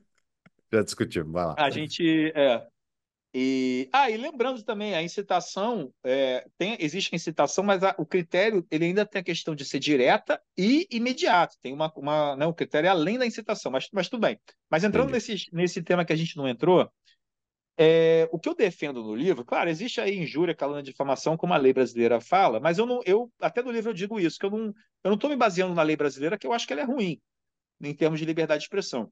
Estou tentando fazer um debate além disso. O caso de injúria, que é você xingar alguém, cara, eu acho que não tinha nem que ser crime. Não tinha, não tinha que existir o, o crime de injúria. É, talvez o que você pudesse limitar, que é o que se limita nos Estados Unidos, é aquela injúria que eles chamam de palavra de briga. Né? Tem gente que traduz como palavra de luta, eu prefiro palavra de briga, que é o seguinte: que é quando você está num espaço pequeno, às vezes você está confinado, aí você mete o dedo na cara de alguém e xinga o cara. Aí você está pedindo para provocar uma briga. Nesse caso, a proibição é, existe não porque você quer proteger a honra de alguém, não é isso. Existe porque você quer evitar a pancadaria. Né? Então, hum. Então, assim, pô, a gente sabe como o ser humano é. Se você começar a botar o dedo na cara de alguém e xingar a pessoa, vai dar confusão. Então, como a gente quer evitar a confusão, eu proíbo você de falar isso porque a confusão é certa. Entendeu? Hum. É, tem uma então, linguagem basicamente... além da palavra, né? Porque, porque a gente tá falando somente da palavra, né? A palavra em si ele só xingou, mas o dedo apontado para a cara de alguém, tu tá uh, uh, falando com o teu corpo que tu tá indo para cima, né? Que, tu, que é Isso, é uma não, ameaça dedo, iminente, né? O dedo foi uma adição, aí depende do contexto, aí depende de como você fala, depende de uma série de coisas, depende do estado de ânimos, depende de várias Sim. coisas. Mas basicamente é o seguinte: estado de álcool você também. Poderia... Isso aí é o caso clássico de boteco, né? Não, então, a, a, a, explicação é basicamente a seguinte: então, nesse contexto, você poderia xingar o juiz, mas não xingar o torcedor do seu lado. Né? Por, não, não por uma questão de honra, mas por uma questão da, da, da de evitar essa confusão aí do boteco e tal, né? Enfim, então tem essa questão. No caso da difamação e da calúnia, e a, e a mesma coisa, na verdade, a calúnia é só um tipo específico de difamação, né? Porque a difamação é que você acusa o outro de ter cometido um crime, né? Em que você imputa uma conduta criminosa a alguém e não uma conduta meramente desabonadora. No caso da, da, da difamação, é, eu entendo que existe um risco tão grande que se corre né, com a difamação que é, a regra precisaria ser revista. A primeira coisa seria, na minha opinião, tirar isso da esfera penal. Joga para a esfera civil. Essa é a primeira coisa. A segunda coisa, aí entra o debate que alguns é, ANCAPs fazem e tal, que é o seguinte: ah, a sua reputação não é sua, a sua reputação é da sociedade. Então, o que alguém disse de você não interessa. Não sei se você já ouviu esse argumento, sim, mas sim. assim, a pessoa pode dizer o que ela quiser de você, isso não é problema seu e tal.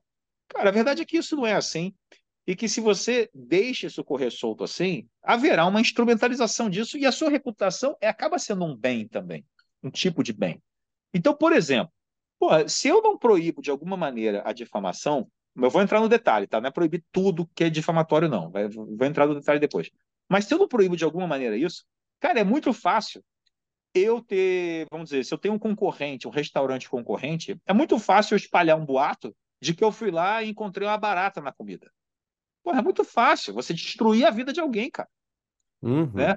Ainda mais imputando um crime a alguém, entendeu? É, é, cara, a coisa mais fácil que tem é Esse, você fazer isso. Então. A difamação é o que é o mandamento bíblico lá do, do falso testemunho, né? É, é tu é tu mentir numa testem de ser testemunho Sim, de ou algo, falar né? mal de alguém. Que não, mas no... é assim, mas tu tá dizendo que tu sabe de algo sobre uma pessoa que é uma mentira. Sim, e aí, é mas isso, aí, né? mas tem uma. Isso é falso Sim, testemunho, mas... né? Não, mas o falso testemunho é diferente, porque aí no falso testemunho você está dizendo uma, você tudo bem, você tá, você não pode é, mentir, mas você é obrigado a responder aquilo que estão te perguntando, que você está num juízo, por exemplo. O caso da difamação é diferente, porque na difamação algumas pessoas entendem que a difamação, é, vamos dizer, a proibição da difamação protegeria, inclusive, algumas coisas verdadeiras. Então, não é porque é verdadeiro que você poderia falar também. Aí é um debate que existe, eu vou, eu vou entrar nisso, entendeu? Então, assim, não é assim, ah, você não pode mentir, mas se eu falar a verdade, cara, não necessariamente, você pode fazer. Por exemplo, digamos que um cara é, é, tenha uma, uma, vamos dizer... Uma amante, o cara tem uma amante, e é verdade. Por exemplo, é, eu, eu até estava pensando nisso, mas eu não estava nem pensando em amante, eu estava pensando em o cara tenha é, gostos sexuais que sejam, é, vamos dizer... Condenados pela sociedade. Condenados pela sociedade. Uhum. Nada ilegal, tá? Nada ilegal, mas que sejam... Você pode espalhar isso? Achei isso. Você pode espalhar? Não, acho que não, não, não, entendo que sim, não, entendeu? Não entendo que sim, não. Ou melhor, entendo que não, mas vou, vou, vou entrar nisso.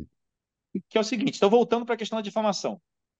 Então, é, o que você quer proteger com a difamação é, é ao criminalizar, difamar, criminalizar não, a proibir, né? Porque o, o, que eu defendo é tirar da esfera criminal e botar no cível. Mas ao proibir a difamação, o que você quer é proteger a reputação daquela pessoa. Só que aí tem o seguinte: se você protege a reputação de uma maneira absoluta, haverá vários casos, principalmente casos de interesse fundamentais para a sociedade, de interesse fundamental, que você vai acabar é, proibindo de ser divulgado, porque a imprensa, por exemplo, não terá certeza disso. Ou nem você. Pô, olha, eu vi um cara ali cometendo um crime, você vai denunciar para a polícia, você já nem poderia fazer isso, porque será que você viu mesmo? Ou será que é realmente aquele cara? Será que. Você, entendeu? Você começa a ter uma série de, de, de problemas que até um erro legítimo, de boa fé, vai ser, vai, vai acabar sendo punido, então as pessoas vão evitar de falar qualquer coisa. Então você tem, por exemplo, por exemplo, imagina que numa operação policial, é, um policial tenha executado cinco caras a queima-roupa, tá? Aí a imprensa vai lá e diz que ele executou seis. Porra, uhum. seis é pior do que cinco. Ele difamou o cara? Uhum. Entendeu? Você vai começar a dizer, não, você mentiu. Eu não matei seis, não, eu só matei cinco. Entendeu? Olha, olha, o problema. Você começa, você vai e aí você começa a ter vários problemas. Dá para eu, eu cito vários exemplos no livro. Então, o que eu defendo do livro é uma gradação é, entre dois aspectos, que são os seguintes: primeiro, o quão pública é a pessoa, hum. e segundo, o quão público é o ato da pessoa. Então, por exemplo, em relação a um funcionário público executando um ato de administração pública, cara, a sua liberdade de falar e de errar é quase absoluta. E o ônus da prova, ou seja, de que você errou de propósito, mentiu de propósito, que você quis ferrar aquele cara com, com essa matéria no jornal e tal, só para ferrar ele e tal, o ônus da prova é do de, supostamente difamado. Porque aí você protege a imprensa ao máximo. Cara, pode criticar aí político, pode criticar o governo, porque para eles provarem que você realmente quis difamar eles, vai ser muito difícil. E aí, do outro extremo, você tem o cara que é cidadão privado com um ato privado. Cara, aqui, nem coisa verdadeira você deveria ser, poder falar. Entendeu? Eu tenho, eu tenho uma, uma, eu faço uma defesa no livro da questão da privacidade, que eu acho que é fundamental na sociedade. Até porque muitas vezes a invasão de privacidade é usada para censurar os outros. Olha, uhum. tem uma fita tua aqui, é melhor tu calar a boca, hein? Né? Uhum, é uma uhum. forma de, de, de, você, de você invadir os direitos civis alheios. Então, assim, invasão de privacidade para mim é uma coisa muito séria.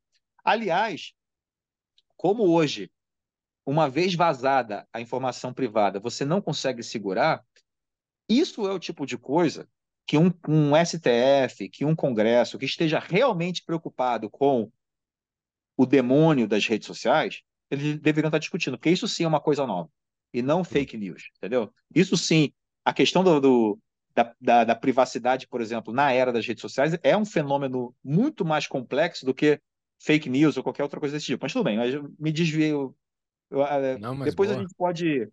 Depois a gente pode perseguir essa digressão aí, se vocês quiserem, mas vamos voltar aqui pro, o fio da para difamação para concluir. Então, dentro disso, você, você vai ter que ter essas gradações que aí só o juiz, no caso concreto, poderia fazer. Então, por exemplo, eu não acho que alguém possa vazar uma fita sexual de uma pessoa pública, só porque ela é pública. Eu não acho. Acho que isso caberia, sim, uma, uma reparação. Então, veja, é uma pessoa pública, mas o ato privado, ninguém tem nada com isso. Entendeu? Então, aí, então, claro, aí, o que, que é realmente privado, o que, que é menos privado, quem é. Pô, só definir quem é público, quem é menos público, tudo isso são questões difíceis. E, e aí eu não tenho resposta para tudo, mas a, a orientação geral é, do que eu proponho no livro é essa. É, e isso aí daí cabe o contexto realmente, né? Mas é, de o juiz julgar, né? Se isso aqui, enfim, foi a pessoa é pública ou não, qual é o nível de exposição. Agora, uh, no caso de uma vez divulgado, caberia, por exemplo, uma ordem estatal, um juiz, que nem muito aconteceu já no Brasil. Acontece um negócio via WhatsApp e o juiz manda derrubar o WhatsApp. Faz anos não acontece isso, tá batendo madeira. Mas mandou derrubar o WhatsApp no país inteiro, tá ligado? Já aconteceu mais de uma vez isso. E aí, tipo, qual é para tentar preservar, digamos, a dignidade daquela pessoa em relação àquela situação ali? É válido porque tu está passando por cima da população inteira que usa o WhatsApp. Caso Telegram, que o Alexandre de Moraes derruba o Telegram porque o Telegram a- a- divulga conteúdo dos caras que ele não quer que continuem divulgando conteúdo. E aí? É, mas repara que nesse caso, é assim, nós estamos falando de é, casos excepcionais em que você tenha, é, por exemplo, uma, uma questão muito clara, vamos supor, nesse caso de cidadão privado com, com invasão de privacidade, com questão privada. Né? Num caso é, público, de uma pessoa pública relacionada a um assunto público, é o que eu falei, o ônus da prova é do cara, é da pessoa pública. Então, assim, não, não, não, não conseguiria ver por que que isso geraria um, uma medida cautelar como essa, entendeu? Uma medida emergencial como essa, porque ele tem que demonstrar o, a, a prova de que realmente aquele meio que divulgou aquilo fez aquilo sabendo, com má, com má fé e assim por diante. Né? Ou, ou, ou com uma completa desconsideração de, de algum fato atenu, atenuante que ele deveria saber. Quer dizer, você teria um ônus da prova. Então, assim, eu não veria isso como, é, como uma coisa factível, sabe? Que, acontecer, que Uhum. acontecesse na prática. Agora, no caso, realmente, né? Tô pensando alto aqui. No caso de uma pessoa privada, sei lá, vamos supor, alguém vaza o- essa coisa, como é que é? De pornô de vingança, revenge porn. Uhum. Uhum. Eu acho que talvez coubesse, sim. Talvez coubesse, sim. É, você, você fazer uma medida para apagar isso. Talvez, muito embora, assim, é, essas medidas não são muito efetivas, né? O ideal, é. o ideal mesmo, cara, é a reparação civil, entendeu? O ideal é a punição, porque senão não tem. Se o cara sabe que se ele fizer aquilo, acabou a vida dele financeira, ele vai ter que, ele vai, vai- ele vai pagar a indenização para a ex-namorada dele durante duas décadas, aí É, talvez, Sim. entendeu? Aí, aí você vai ter um impacto grande. é. Então Só que você tem esse, esse, esse tipo de. Agora, é claro, eu, eu, eu entendo que é, eu não, isso teria que ser discutido, e eu não chego a entrar realmente nesse detalhe do livro, não, de como implementar isso e como se dá na prática, né? Mas eu entendo que é muito melhor você trabalhar isso pelo regime de incentivos do que com uma série de medidas cautelares, proibindo, mandando apagar e assim por diante. é, a gente tá pegando o exemplo X ali que vai testar o princípio e, e daí volta o que a gente até que tu cita no livro e que tu fala na última entrevista, que é a realidade é mais complexa do que princípios abstratos, né? Porque daí tu tem que ver o, o caso a caso. Por exemplo, se foi divulgado o negócio na internet, né? E tipo, digamos, revenge porn, né? Pornografia do da ex-namorado, ex-namorada, e tu divulga isso. Mas tu não tem uma identificação na internet necessariamente das pessoas que estão postando. Pode ser uma divulgação anônima. E a pessoa diz, eu fui hackeado, né? Não fui eu que divulguei.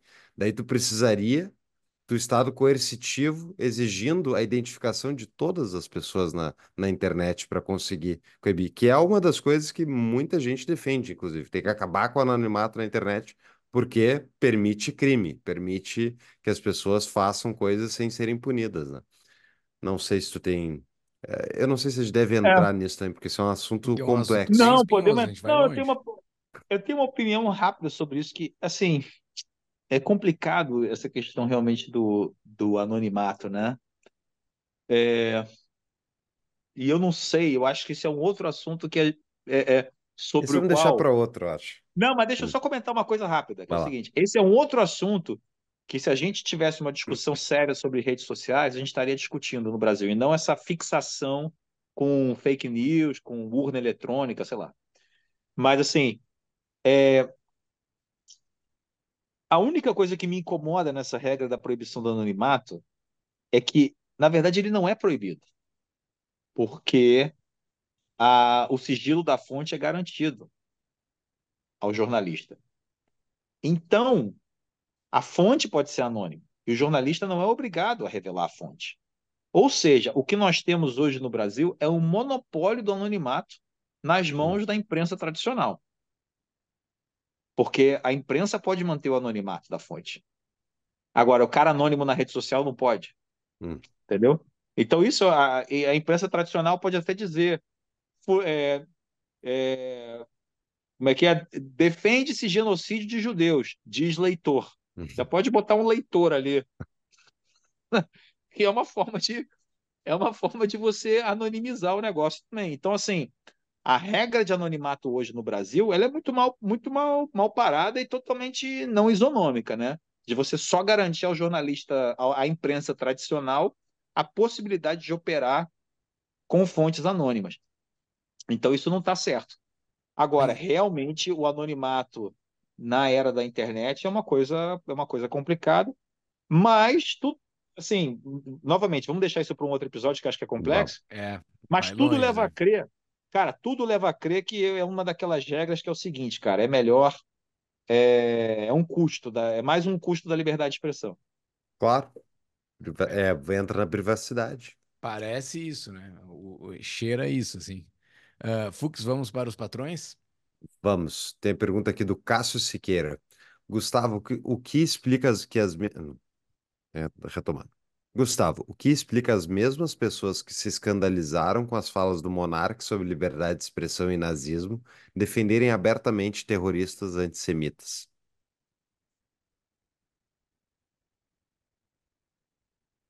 Análise psicológica. É, cara, o que, o que explica é Paulo Freire e Ah, Paulo mas não, não foi só no Brasil. Não Ah, foi só no Brasil. Com as falas nazistas não teve no exterior, né? Mas, Não tipo, sei, eu tô brincando. Paulo É, Freire mas- é internacional. Paulo, é, o pior é que a influência do Paulo Freire é mesmo internacional, mas, mas enfim, isso é um outro episódio também. É, eu cara, acho que volta ao que a gente falou lá no início, que tu explicou, né? Eu acho que é. Esquerdismo Não é na que- É, eu tô- como... eu acho que é o seguinte, é o, é o que eu, é o que eu menciono no início do meu livro, é que a censura, ela raramente tem a ver e objetiva realmente um saneamento do ecossistema de informação. Não é esse o objetivo da censura, entendeu? Então o cara ele acha um absurdo o monarca defender o nazismo, mas na hora que é o grupo dele ele consegue enxergar e, e é de boa fé isso, tá? A maioria é- faz isso de boa fé. Ele consegue enxergar um ângulo pelo qual talvez até aquilo não fosse o ideal, mas tá mais ou menos certo. Sa- Sabe aquele negócio assim, pô, precisamos aumentar o, o, o combate à criminalidade no Brasil. Pô, precisamos, concordo. Precisamos aumentar a pena, precisamos, concordo. Cara, o, o sistema penal no Brasil é muito leniente, concordo. Precisamos, ah, não sei o que, combater. Precis... Pô, esses bandidos têm que ser torturados. Falei, pô, calma, cara, agora você se empolgou demais. Aí. Você passou um pouco do ponto. Então, mais, o, mais você entende assim, tá, o cara passou do ponto, mas ele tá na direção certa, mais ou menos, entendeu? É o que, o que muitos pensariam. É, nesse caso da esquerda, é mais ou menos isso também. Muita gente acha assim, cara, tá errado defender terrorismo mesmo, mas mais ou menos está na direção certa, porque eles acham que no fundo, no fundo, a culpa é de Israel. Então aqueles caras ali talvez tenham se empolgado um pouquinho mais. Se eles tivessem, se eles tivessem atacado só soldados e não civis, já estaria mais ou menos certo, entendeu? É, Hum. Se estuprasse um soldado e não uma civil, de repente, ah, estaria errado também, mas seria menos errado. Então assim, o cara consegue inventar formas de justificar aquilo na cabeça dele, como estando mais ou menos na direção é, da ideologia em que ele acredita. Então, eu, eu diria isso: é uma, é uma mistura de, de lavagem cerebral com defesa do seu próprio grupo. Né? E, e com falta de, de ideias, né? Falta de, de profundidade intelectual. Eu acho que Um pouquinho, É, e aí- assim, fácil. né? um pouquinho assim de sacanagem. que um diria É, não, pitadinha. Uma pitadinha. O cara, existe. Aí, assim, se a gente for puxar outras causas, vão ter várias. Mas, assim, uma delas, por exemplo, é, tem a ver com o que a gente mencionou antes da falta de bússola moral da esquerda. E lembrando que nessa falta de bússola moral, a esquerda não aceita a ideia de responsabilidade individual. Não existe responsabilidade individual. Então, assim, se você cometeu um crime, é porque você é uma vítima da sociedade, você foi oprimido, aquilo, aquilo foi causado a você, na verdade. Então, claro, se você é do grupo oprimido, né? Se você é opressor, você é um FDP que merece morrer. Mas, e é tudo culpa sua, individual. Mas se você. Né? Porque eles poderiam dizer, da mesma forma que eles acham que o Hamas é uma ocorrência natural da perseguição ou da opressão, eles poderiam também dizer o seguinte: não, Israel também, tudo que Israel faz é errado, mas é parte da, do antissemitismo. Pô, olha só, se, do, se, se tudo é estrutural, dois mil anos de antissemitismo deveria ter causado alguma coisa a Israel, não? Então, assim, é, mas não, mas aí nesse caso não interessa o estrutural, interessa que Israel é, é, é, é opressor, então é, é, é, aí a culpa individual serve. Então, assim, no caso do, do Hamas, né, a culpa é sempre de uma estrutura. Então, assim, não, eles não estão. Aquilo ali não é a responsabilidade, responsabilidade individual deles. E muitas vezes, quanto pior é o ato, né, e, e foi realmente horrendo assim o que o Hamas fez, quanto pior é o ato, mais eles tendem a acreditar que aquilo não foi um ato autóctone, autônomo, né? É, ele, mais eles tendem a achar que, caramba, cara, porra, pro cara chegar até aquela raiva é porque alguma coisa deve ter sido feita para ele. Porque eles não acreditam na responsabilidade individual. Porque se eles acreditassem na responsabilidade individual, eles chegariam à conclusão que a maior parte das pessoas é, tem chegado, eu acho, que é o seguinte, não, cara, dá assim para você. Se você, se você enfiar na cabeça de uma criança que a vida dela é ruim por causa de um outro grupo, ela vai crescer odiando aquele outro grupo. E se você disser para ela que ser um mártir, que se matar, que matar os outros é uma coisa boa, ela, vai crescer acreditando naquilo. Então, assim, não é tão difícil fazer isso. Né? Excelente. Temos uma outra pergunta de patrão. Uh, o Leonardo pergunta: Gustavo, propriedade intelectual seria uma espécie de censura? Ai, cara, já me, já me... Cara, não. Olha, a pergunta é boa. A pergunta é muito boa, é, mas eu é que não estou preparado para responder isso, porque eu já participei de vários debates, inclusive com o pessoal do Instituto Mises. Cara, são debates super complexos. Ah, vocês devem ter feito já um programa só sobre isso, não? Sobre Ainda propriedade não, intelectual. A gente não Ainda fez A ainda. gente tá É fugindo tão- Pô, desse têm que tão fazer. árido. Então, ó, minha sugestão. É. Pô, lá no Instituto Mises tem Hum. especialistas nisso que, que estão de lados opostos desse debate. Um é que o acham Rodrigo Marinho, né? Um é o Rodrigo Marinho. É O Rachevski também. Não, mas o Rachevski não, Che- não foi quem eu vi, não foi quem eu vi debatendo isso, não. Foi o Rodrigo Marinho. Cara, já tem uns anos. Eu vou lembrar, mas eu assisti isso um debate ao vivo. Teve um Então, debate assim, é- no- antes do Fórum da Liberdade entre o Rachevski e o Marinho num bar em Porto Alegre, há muitos anos atrás. Ah, mas não É, foi mas esse eu- que eu vi, não. Eu acho que não foi gravado esse. Ah, tá. Não, então, Ah. é, cara, eu, eu acho que isso aí é, eu não tenho conhecimento e competência para entrar nesse tema. Não conheço Tá a, a fundo o suficiente. Resposta justa. Olha, tem vários outros tópicos, como a gente falou, né? O livro é, é um pano de fundo aí para ter uma conversa com o Gustavo. Ah, Gustavo, considerações finais, dica de livro e o teu arroba, caso tenha alguém que não te siga, por favor. Cara, eu acho que de consideração final, é, eu acho que essa questão que tem mais me incomodado assim ultimamente é essa questão da moralidade e da análise moral, né? E, e é muito importante a gente recuperar isso e recuperar a capacidade de olhar, olhar para uma situação e ver o seguinte, tá, o que que é, o que que é a coisa moral a ser feita?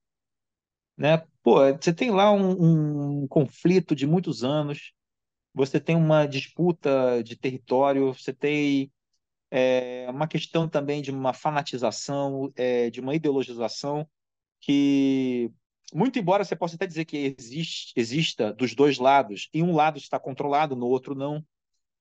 Né? Então você, você começa a analisar tudo isso e você vê o seguinte, cara, qual é a coisa certa a fazer? Como é que, como é que Israel se defende? Como é que você se defende tendo é, o outro lado praticando escudos humanos? Como é que você se defende quando o outro lado pratica escudo humano? Não vou entrar nessas respostas todas, não, tá? Isso aí pode ficar. É, como é que você aborda tudo isso, cara? Então, assim, não vai ser, não vai ser com uma lente opressor oprimido, entendeu? Como é que você. As próprias perguntas, cara. é, é, tem uma coisa que o. Tem um rabino chamado Manis Friedman, que ele é um cara assim que tem várias análises de, mundo real, né? Ele é, ele é, um rabino, mas ele não fala só de teologia, não. Ele, ele analisa assim coisas, problemas do mundo real. E uma das coisas que ele menciona é o seguinte, cara, só o fato de você falar sobre direito de defesa de Israel, ah, Israel tem o direito de se defender, já é uma coisa absurda. Pô, não é um direito, você tem um dever de se defender, cara. Entendeu? É tipo assim, ah, vem um bandido, ataca seu filho. Ah, vamos discutir se eu tenho o direito de me defender? Meu para começar, você já está chamando errado. Para começar, você tem o dever, você tem a obrigação moral de ir lá e, e, e, e se defender. E acabar e repelir o bandido e fazer o que for necessário para derrotá-lo. Né? O que é necessário para derrotar um grupo numa guerra varia de guerra para guerra e varia de, de, de momento para momento e de conjuntura para conjuntura. Mas você tem que chegar ao final e derrotar. Não pode fazer que nem os aliados fizeram na Primeira Guerra, que, que ganharam da Alemanha sem que ela soubesse que foi derrotada, porque a guerra não entrou na Alemanha, você não entrou em Berlim. Aí, aí isso permitiu que a Alemanha, na Primeira Guerra, depois da Primeira Guerra, criasse o mito de que eles não haviam perdido a guerra, que tudo foi, na verdade, uma conspiração para variar dos judeus, né, que causaram a derrota da, da Alemanha na Primeira Guerra. É, é, é, o chamado mito da facada nas costas, né, o stab in the back. Né? Agora, se eles tivessem invadido a Alemanha e colocado uma, as bandeiras ali aliadas dentro de Berlim, de repente os caras teriam entendido. Então chega uma hora que você precisa, para você conquistar a paz, né, o que você quer não é a guerra, o que você quer é a paz. Mas às vezes, para você conquistar a paz, você precisa derrotar o inimigo. Então, assim, e para derrotar o inimigo, você precisa fazer aquilo para que ele perceba que foi derrotado. E aí cada situação pedirá uma, uma ação diferente. Então, tudo isso que eu estou mencionando aqui é só para dizer o seguinte: é impressionante como no debate atual a gente perdeu a capacidade de fazer essas análises morais, questões morais básicas questões básicas de moralidade na guerra. Cara, eu vi gente comentando, por exemplo, no Twitter, sobre o absurdo que é você despir um terrorista. Meu irmão, como é que você vai revistar um monte de gente no meio de uma guerra, cara? Você tem que tirar a roupa do cara. Pô, se o cara tá carregando uma bomba, uma faca, uma arma. Gente, isso é, isso é, isso é coisa. Assim, olha, veja o nível de, de autocomplacência e mimadice de um cara que acha que a guerra que guerra não tem isso. Então, assim, é, é, feio? É. É uma coisa horrível? É. Por isso que é errado começar a guerra. Não comece a guerra. Você tem que falar para o Hamas. Não comece a guerra, porque é muito feio o que vem depois. Então, não começa. Agora, então, tudo isso que eu estou falando é só para dizer o seguinte. Olha que é, é, trágico, mas ao mesmo tempo fascinante, como que até pessoas que muitas vezes não são de esquerda foram tão contaminadas por uma hegemonia de visão de mundo, de cosmovisão, de, de moralidade de esquerda, que nós perdemos a capacidade de ter convicções morais básicas sobre, sobre essas coisas fundamentais. Esses raciocínios todos deveriam ser automáticos e intuitivos para a gente, e deixaram de ser. Então, assim, é muito. É, é, é, é muito pra, pra, no meu caso, né, que eu gosto de estudar a esquerda, estudar a hegemonia de esquerda, é muito interessante isso, porque mostra como, mesmo quem não é de esquerda, se confunde. Entendeu? Eu tive debates sobre isso. Ah, o que, que a gente faz com o escudo humano? Meu amigo, se você não puder fazer nada porque tem escudo humano, qualquer assaltante vai botar um ergo baby, põe aquele canguru, mete um bebê aqui na. na... Hum, eu vou assaltar um banco com um bebê no colo. Pronto. Posso entrar no Banco Central. Porque ninguém vai poder fazer nada contra mim. Olha o absurdo disso, gente. Então, assim, são, são, são considerações absurdas. Ah, tá, mas ao mesmo tempo você não pode matar indiscriminadamente? Não, você avisa antes. Mas o outro lado também tem uma obrigação moral de separar os civis dos militares. Por isso que a gente usa uniforme. Ah, mas o outro lado não quer usar uniforme. Ué, a responsabilidade é do outro lado? Que o cara não quer? Então, assim, a responsabilidade, então, de qualquer escudo humano que morrer é do Hamas e não do outro lado. Então, assim, você percebe que todas essas considerações que eu estou falando aqui, eu imagino que, para quem está ouvindo a gente, pense o seguinte: tudo que eu estou falando aqui, eu acho que é, são as coisas mais básicas e fundamentais, de moralidade básica. Se, se isso não parecer tão básico e intuitivo, eu acho que já é por conta dessa moralidade totalmente bagunçada que a gente perdeu. Né? Então, então assim, é, é muito é muito interessante como que a, a, esquerda perdendo a bússola moral e tendo a hegemonia, ela fez que outros setores da sociedade perdessem sua bússola moral também, perdessem suas convicções morais.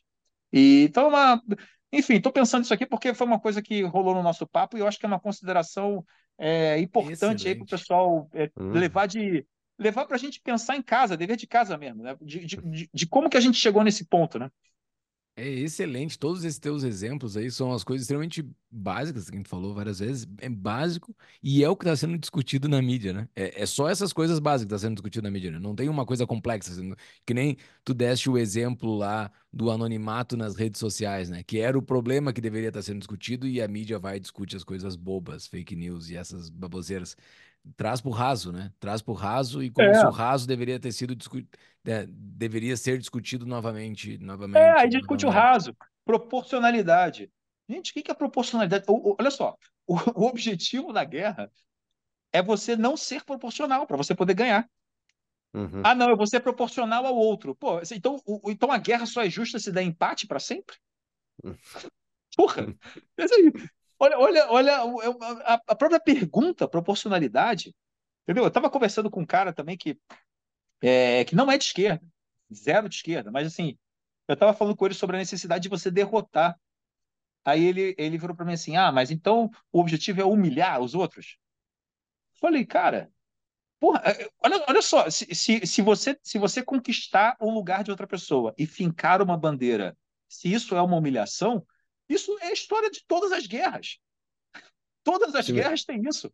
Você precisa vencer a guerra psicológica. Você precisa mostrar para o inimigo, você precisa quebrar a motivação do inimigo, do adversário. É, tudo isso. E claro, se você é o agressor, você está errado e você não devia estar fazendo nada é, disso. Esse é o ponto. É, quem, é que começou, você... quem é que começou a violência? Né? Não, então não começa, cara. Se você não quer sofrer humilhações, não comece a guerra. Então, assim, é, e, e a, então, assim, mas você veja como que isso está tão.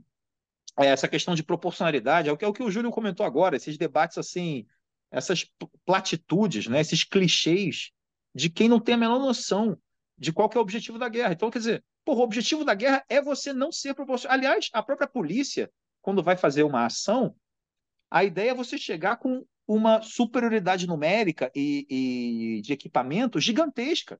Porque aí você dissuade, você evita o conflito, você evita a morte. É muito melhor. Então, você vai, você vai render dois bandidos, é melhor você chegar com 20 policiais. Que aí os caras uhum. não vão nem tentar nada. Você salva mais vidas assim. Entendeu?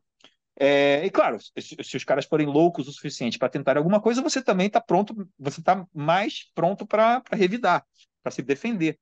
Mas o, todo o objetivo da, de, de conflito, de confronto, é você não ter proporcionalidade. É, e, obviamente, isso não significa é, é, atacar civil. Em hipótese nenhuma você ataca civil. Em hipótese nenhuma você ataca o soldado que se rendeu. O soldado que se rendeu, ele é um civil. Ele se rendeu. Ele não é mais uma ameaça. Então, você não pode atacar nem matar um soldado que se rendeu. Então, assim, você tem uma série de, de regras, claro, que tem que ser respeitadas. Mas a, a incapacidade de fazer essas distinções e de analisar a realidade da, da guerra e do que está acontecendo, cara, é um negócio impressionante. E, e uma das coisas que esse. esse eu, eu vou até pedir para vocês botarem no show notes o link desse rabino, porque ele fala sobre isso. E uma coisa que é muito interessante, ele fala assim, cara, olha, esquece direito internacional. Eu vou usar para fazer essa análise moral só o que o judaísmo fala sobre a lei da guerra. E aí ele faz uma análise que, cara, moralmente faz mais sentido do que tudo que tudo que os analistas estão falando. Porque essas regras já existem há séculos, há milênios talvez. Você já tem esse tratamento. Por exemplo, refém é uma coisa que sempre houve, sempre se sequestrou. Inclusive, imagino que até os neandertais, sei lá, um sequestrava o outro, sempre aconteceu isso. Refém. Então, como é que você lida com refém? Qual é a moralidade de uma guerra quando o outro lado tem reféns do seu lado? Pô, isso já existem respostas para isso. Entendeu? Isso já foi discutido durante séculos. Aliás, é, a resposta da lei judaica é até engraçada, parece piada até, parece uma piada judaica, mas é o seguinte: é, tem uma pergunta que diz assim: você deve pagar resgate por um refém? E aí a lei judaica basicamente diz o seguinte: depende do preço. Mas, é, mas parece uma Sim. piada, mas, mas tem uma Mas razão. faz que é sentido. faz sentido por um motivo óbvio. Que se o resgate for baixo, você paga. Se for alto, você não deve pagar, porque ao fazer isso, você está incentivando futuros sequestros, então você está colocando todos os demais em risco. Então você está, a pretexto de salvar essa vida, você está efetivamente ameaçando a vida de todos os outros. E então assim, é, é um, é um, é um mas, mas a única coisa que eu estou dizendo é o seguinte: eu estou usando esse exemplo aqui não é para contar a piada, não. Eu estou usando esse exemplo para mostrar o seguinte: olha como só essa piada, só essa que, que na verdade não é uma piada, Uhum. soa só engraçado, mas só esse, essa pequena frase tem mais reflexão do que duas horas de Globo News sobre proporcionalidade na guerra. Uhum. Entendeu o que eu estou falando? Então, assim, nós perdemos isso, e eu estou falando aqui de judaísmo porque é o que eu conheço, mas eu tenho certeza que outras tradições também já fizeram essas reflexões. E que a gente perdeu isso. Então, não é nem questão de ser religioso, de Deus. Né? É, olha, olha o conhecimento acumulado que a gente perdeu por conta dessa destruição nihilista é, que o progressismo faz. Ah, é bizarro, tudo de uma guerra já foi discutido. Como se trata os corpos, né? O, corpo que morreu ali, existe, existe uma, uma forma que tu devolve o corpo, tu devolve. Isso é em, em quase tudo que é civilização humana. Se for, se for numa tribo no interior do, do mato do Brasil, provavelmente se der uma guerra, ele vai devolver o corpo. Claro, existiam tribos canibais no passado, mas ah, várias fa- fa- fazem isso porque é humano, é quase que humano, é, tá quase no nosso DNA fazer algumas coisas que são básicas e ficar discutindo isso de novo. Meu Deus do céu, isso não é um, um privilégio brasileiro da, da Globo News, né? Esse é a mídia ocidental toda que tá nesse beabá de discutir essas coisas extremamente imbecis que estão ah, dominando a nossa mídia e a, e a esquerda no, no, no mainstream. Ah, Gustavo, daria para falar contigo muito sobre vários assuntos. É muito bom falar contigo. Pô, Nós cara, não eu, eu que também, entramos. você viu que eu, começou a consideração final aqui, parecia que a gente estava começando um outro podcast Bah, já com ficou outro muito boa essa tua consideração final. E, e Vem um. cá, e- deixa eu, deixa eu só não esquecer de recomendar o meu livro. Vai lá, vai lá. Que eu ia recomendar um outro, mas que eu comecei esse aqui, eu então vou recomendar esse aqui, que tem a ver um pouco com esse tema é, de nazismo, comunismo, comparação, e ele entra na questão do, do genocídio, do holocausto, e, e o que, que é igual e o que, que é diferente é, em relação aos assassinatos dos comunismos, né, provocar, promovidos pelos comunismos e tal. É muito interessante, é um livro do Alain Besançon. Eu tenho essa edição em inglês aqui, A Century of Horrors, é um, um século de horrores. Eu tenho a impressão de que ele tem uma tradução em português, mas eu não sei qual é. eu, eu procuro. Aí depois a gente põe aí, mas é a minha a minha minha recomendação de leitura dessa vez. Ele é sobre genocídios, então. Ele é sobre genocídio, mas ele entra, como ele, na verdade, na verdade ele é mais do que isso. Ele entra nisso também, mas ele é mais sobre a, o que que, o que que a gente pode comparar e o que que a gente não, o que que dá e o que que não dá para comparar entre comunismo e nazismo. É bem Hum. interessante. Legal. A gente Muito nem bem. entrou no teu livro ainda na parte da tua defesa dos terraplanistas, que é muito divertida. Defesa, né? Pô, cara, Defesa essa aí a gente Não, podia mas não, não, Não, não vamos entrar, não, Não, vamos entrar. não, Vamos não, próxima. segura, a gente não chegou nela ainda. Eu citei Não. no episódio passado que a gente ia entrar, não entramos, não entramos de novo. A gente tem que fazer um episódio, então. A gente pode fazer um episódio sobre isso, falando sobre racionalismo, cientismo, essa Isso. coisa de tecnocracia, política pública baseada em evidência e tal, porque entra nesse tema aí. É, eu, eu acho, com certeza, eh, tem, ah, só para quem não sabe, os próximos episódios, então tem essa questão do cientismo aí que o, o Gustavo citou, tem democracia e o gambito da liberdade de expressão, mídia, tecnologias da liberdade e, e por fim, o cativeiro da bondade, que é o fim do consenso pró-liberdade no, na no pós-redemocratização. Eu queria só encerrar dizendo, botar nas notas, ah, Gustavo, um, até para aquecer para o próximo episódio. Discurso do Fran Francis eh, Fukuyama defendendo regulação de redes sociais.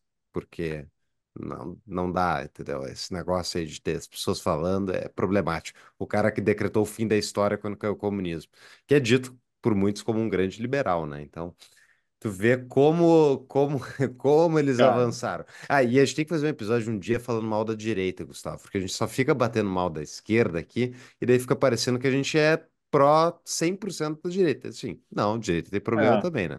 Não, é, Mas- olha, vamos fazer, deixa eu só, ótimos pontos, vamos, esse rede social aí vai ter um capítulo, acho que a gente tem que fazer só sobre rede Uhum. social, e, não, mas esse ponto da, da esquerda à direita, eu, eu tenho a impressão de que nada disso, eu, assim, eu já falei isso algumas vezes, é, não sei se com vocês, mas em outros podcasts, é, se não com vocês, que é o seguinte, eu acho que tem que ter uma esquerda e tem que ter uma direita no mundo, né? Você acaba tendo que ter alguém mais em busca de é, criticar o que existe, em olhar para a metade vazia do copo, em querer promover mudanças na sociedade e assim por diante.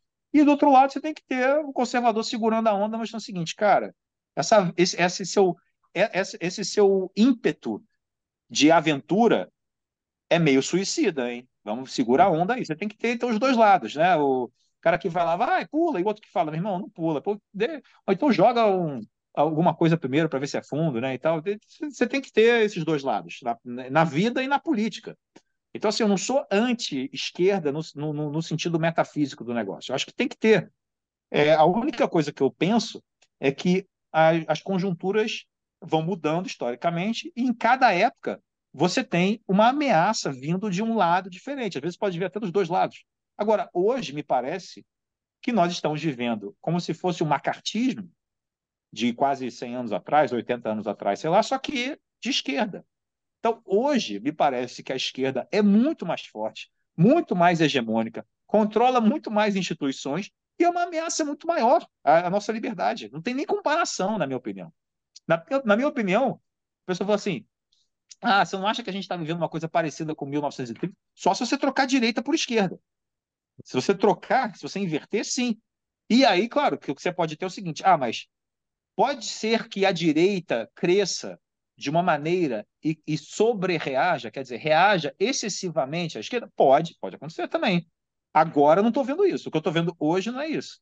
E nem nos próximos anos ainda. Estou vendo até uma reação anti-woke acontecendo e tal, é, mas ainda não, não- ainda está incipiente, né? Então, é, é, é só ver liberdade de expressão. Hoje a liberdade de expressão virou uma bandeira de direita. E a esquerda hoje é contra. Então, assim, então, é só para o pessoal entender esse lado, porque eu acho que é importante mesmo a gente explicar isso. É, eu não tenho nada é, contra a esquerda metafísica, nem a favor da direita metafísica. Eu só acho que, conjunturamente, no mundo de hoje, a esquerda é uma ameaça muito maior. Então, ela, ela demanda mais atenção, né? Eu- eu- ok, concordo, mas depois a gente vai falar também do centro, porque eu, eu, eu realmente desgosto do centro tecnocrata. Esse aí eu acho que é o mais É, perigoso de todos. É, é Mas, a né, esquerda que não dá- se acha esquerda. Já... É, é, é, exato, tá. Tudo Vamos bem. falar disso. Vamos Tá, falar, vamos chega. falar disso. Vai ficar para o próximo. Várias janelinhas abertas aqui, vários compromissos que a gente tem aí. Vamos. arroba, Gustavo, para quem não te segue. Meu arroba é GG Maltache, mas eu tenho postado quase nada, porque eu estou trabalhando no, focado no meu próximo livro. E, Ó, cara, rede social e é uma. É, é, é- é- talvez esse seja um grande problema da rede social, é muita perda de tempo, cara. Depois que eu Hum. parei, depois que eu dei uma parada com as redes sociais, eu leio muito mais, eu produzo muito mais, eu, eu, eu me tornei uma pessoa muito mais produtiva. Você perde algumas coisas? Perde, tem coisa interessante nas redes sociais. Mas você ganha, o que, o que eu ganhei, por enquanto, está superando em muito o que eu perdi. Então, quem quiser pode me seguir, mas meus posts são, são meio rarefeitos. tá bom. Muito bem. Gustavo, muito obrigado. Até a próxima. Valeu, obrigado, pessoal. Até mais. Muito bem. Para você que ficou até agora, muito obrigado pela audiência. Gostou do episódio? Divulgue o Tapa, compartilhe esse episódio, ajude a mais pessoas conhecerem essas ideias e tudo mais que a gente discutiu aqui. Exatamente. E participe da nossa comunidade, né? Em tapadamainvisível.com.br barra comunidade. Faça sua contribuição. Ajude a liberdade do Brasil com o projeto Tapa da Mão Invisível. Em contrapartida, receba várias coisas. Participe da nossa comunidade lá no Discord. Entre na nossa reunião mensal com os membros da comunidade no Zoom e tantas outras coisas. É isso. Contribua para a liberdade. tapadamainvisível.com.br barra comunidade. Se você for patrão, você fica sabendo quais são os episódios que serão feitos antes e pode enviar perguntas para eles. Exatamente. O Gustavo Maltas prometeu que vai voltar, então já se prepara para fazer perguntas para o Gustavo Maltas nos próximos episódios. Valeu!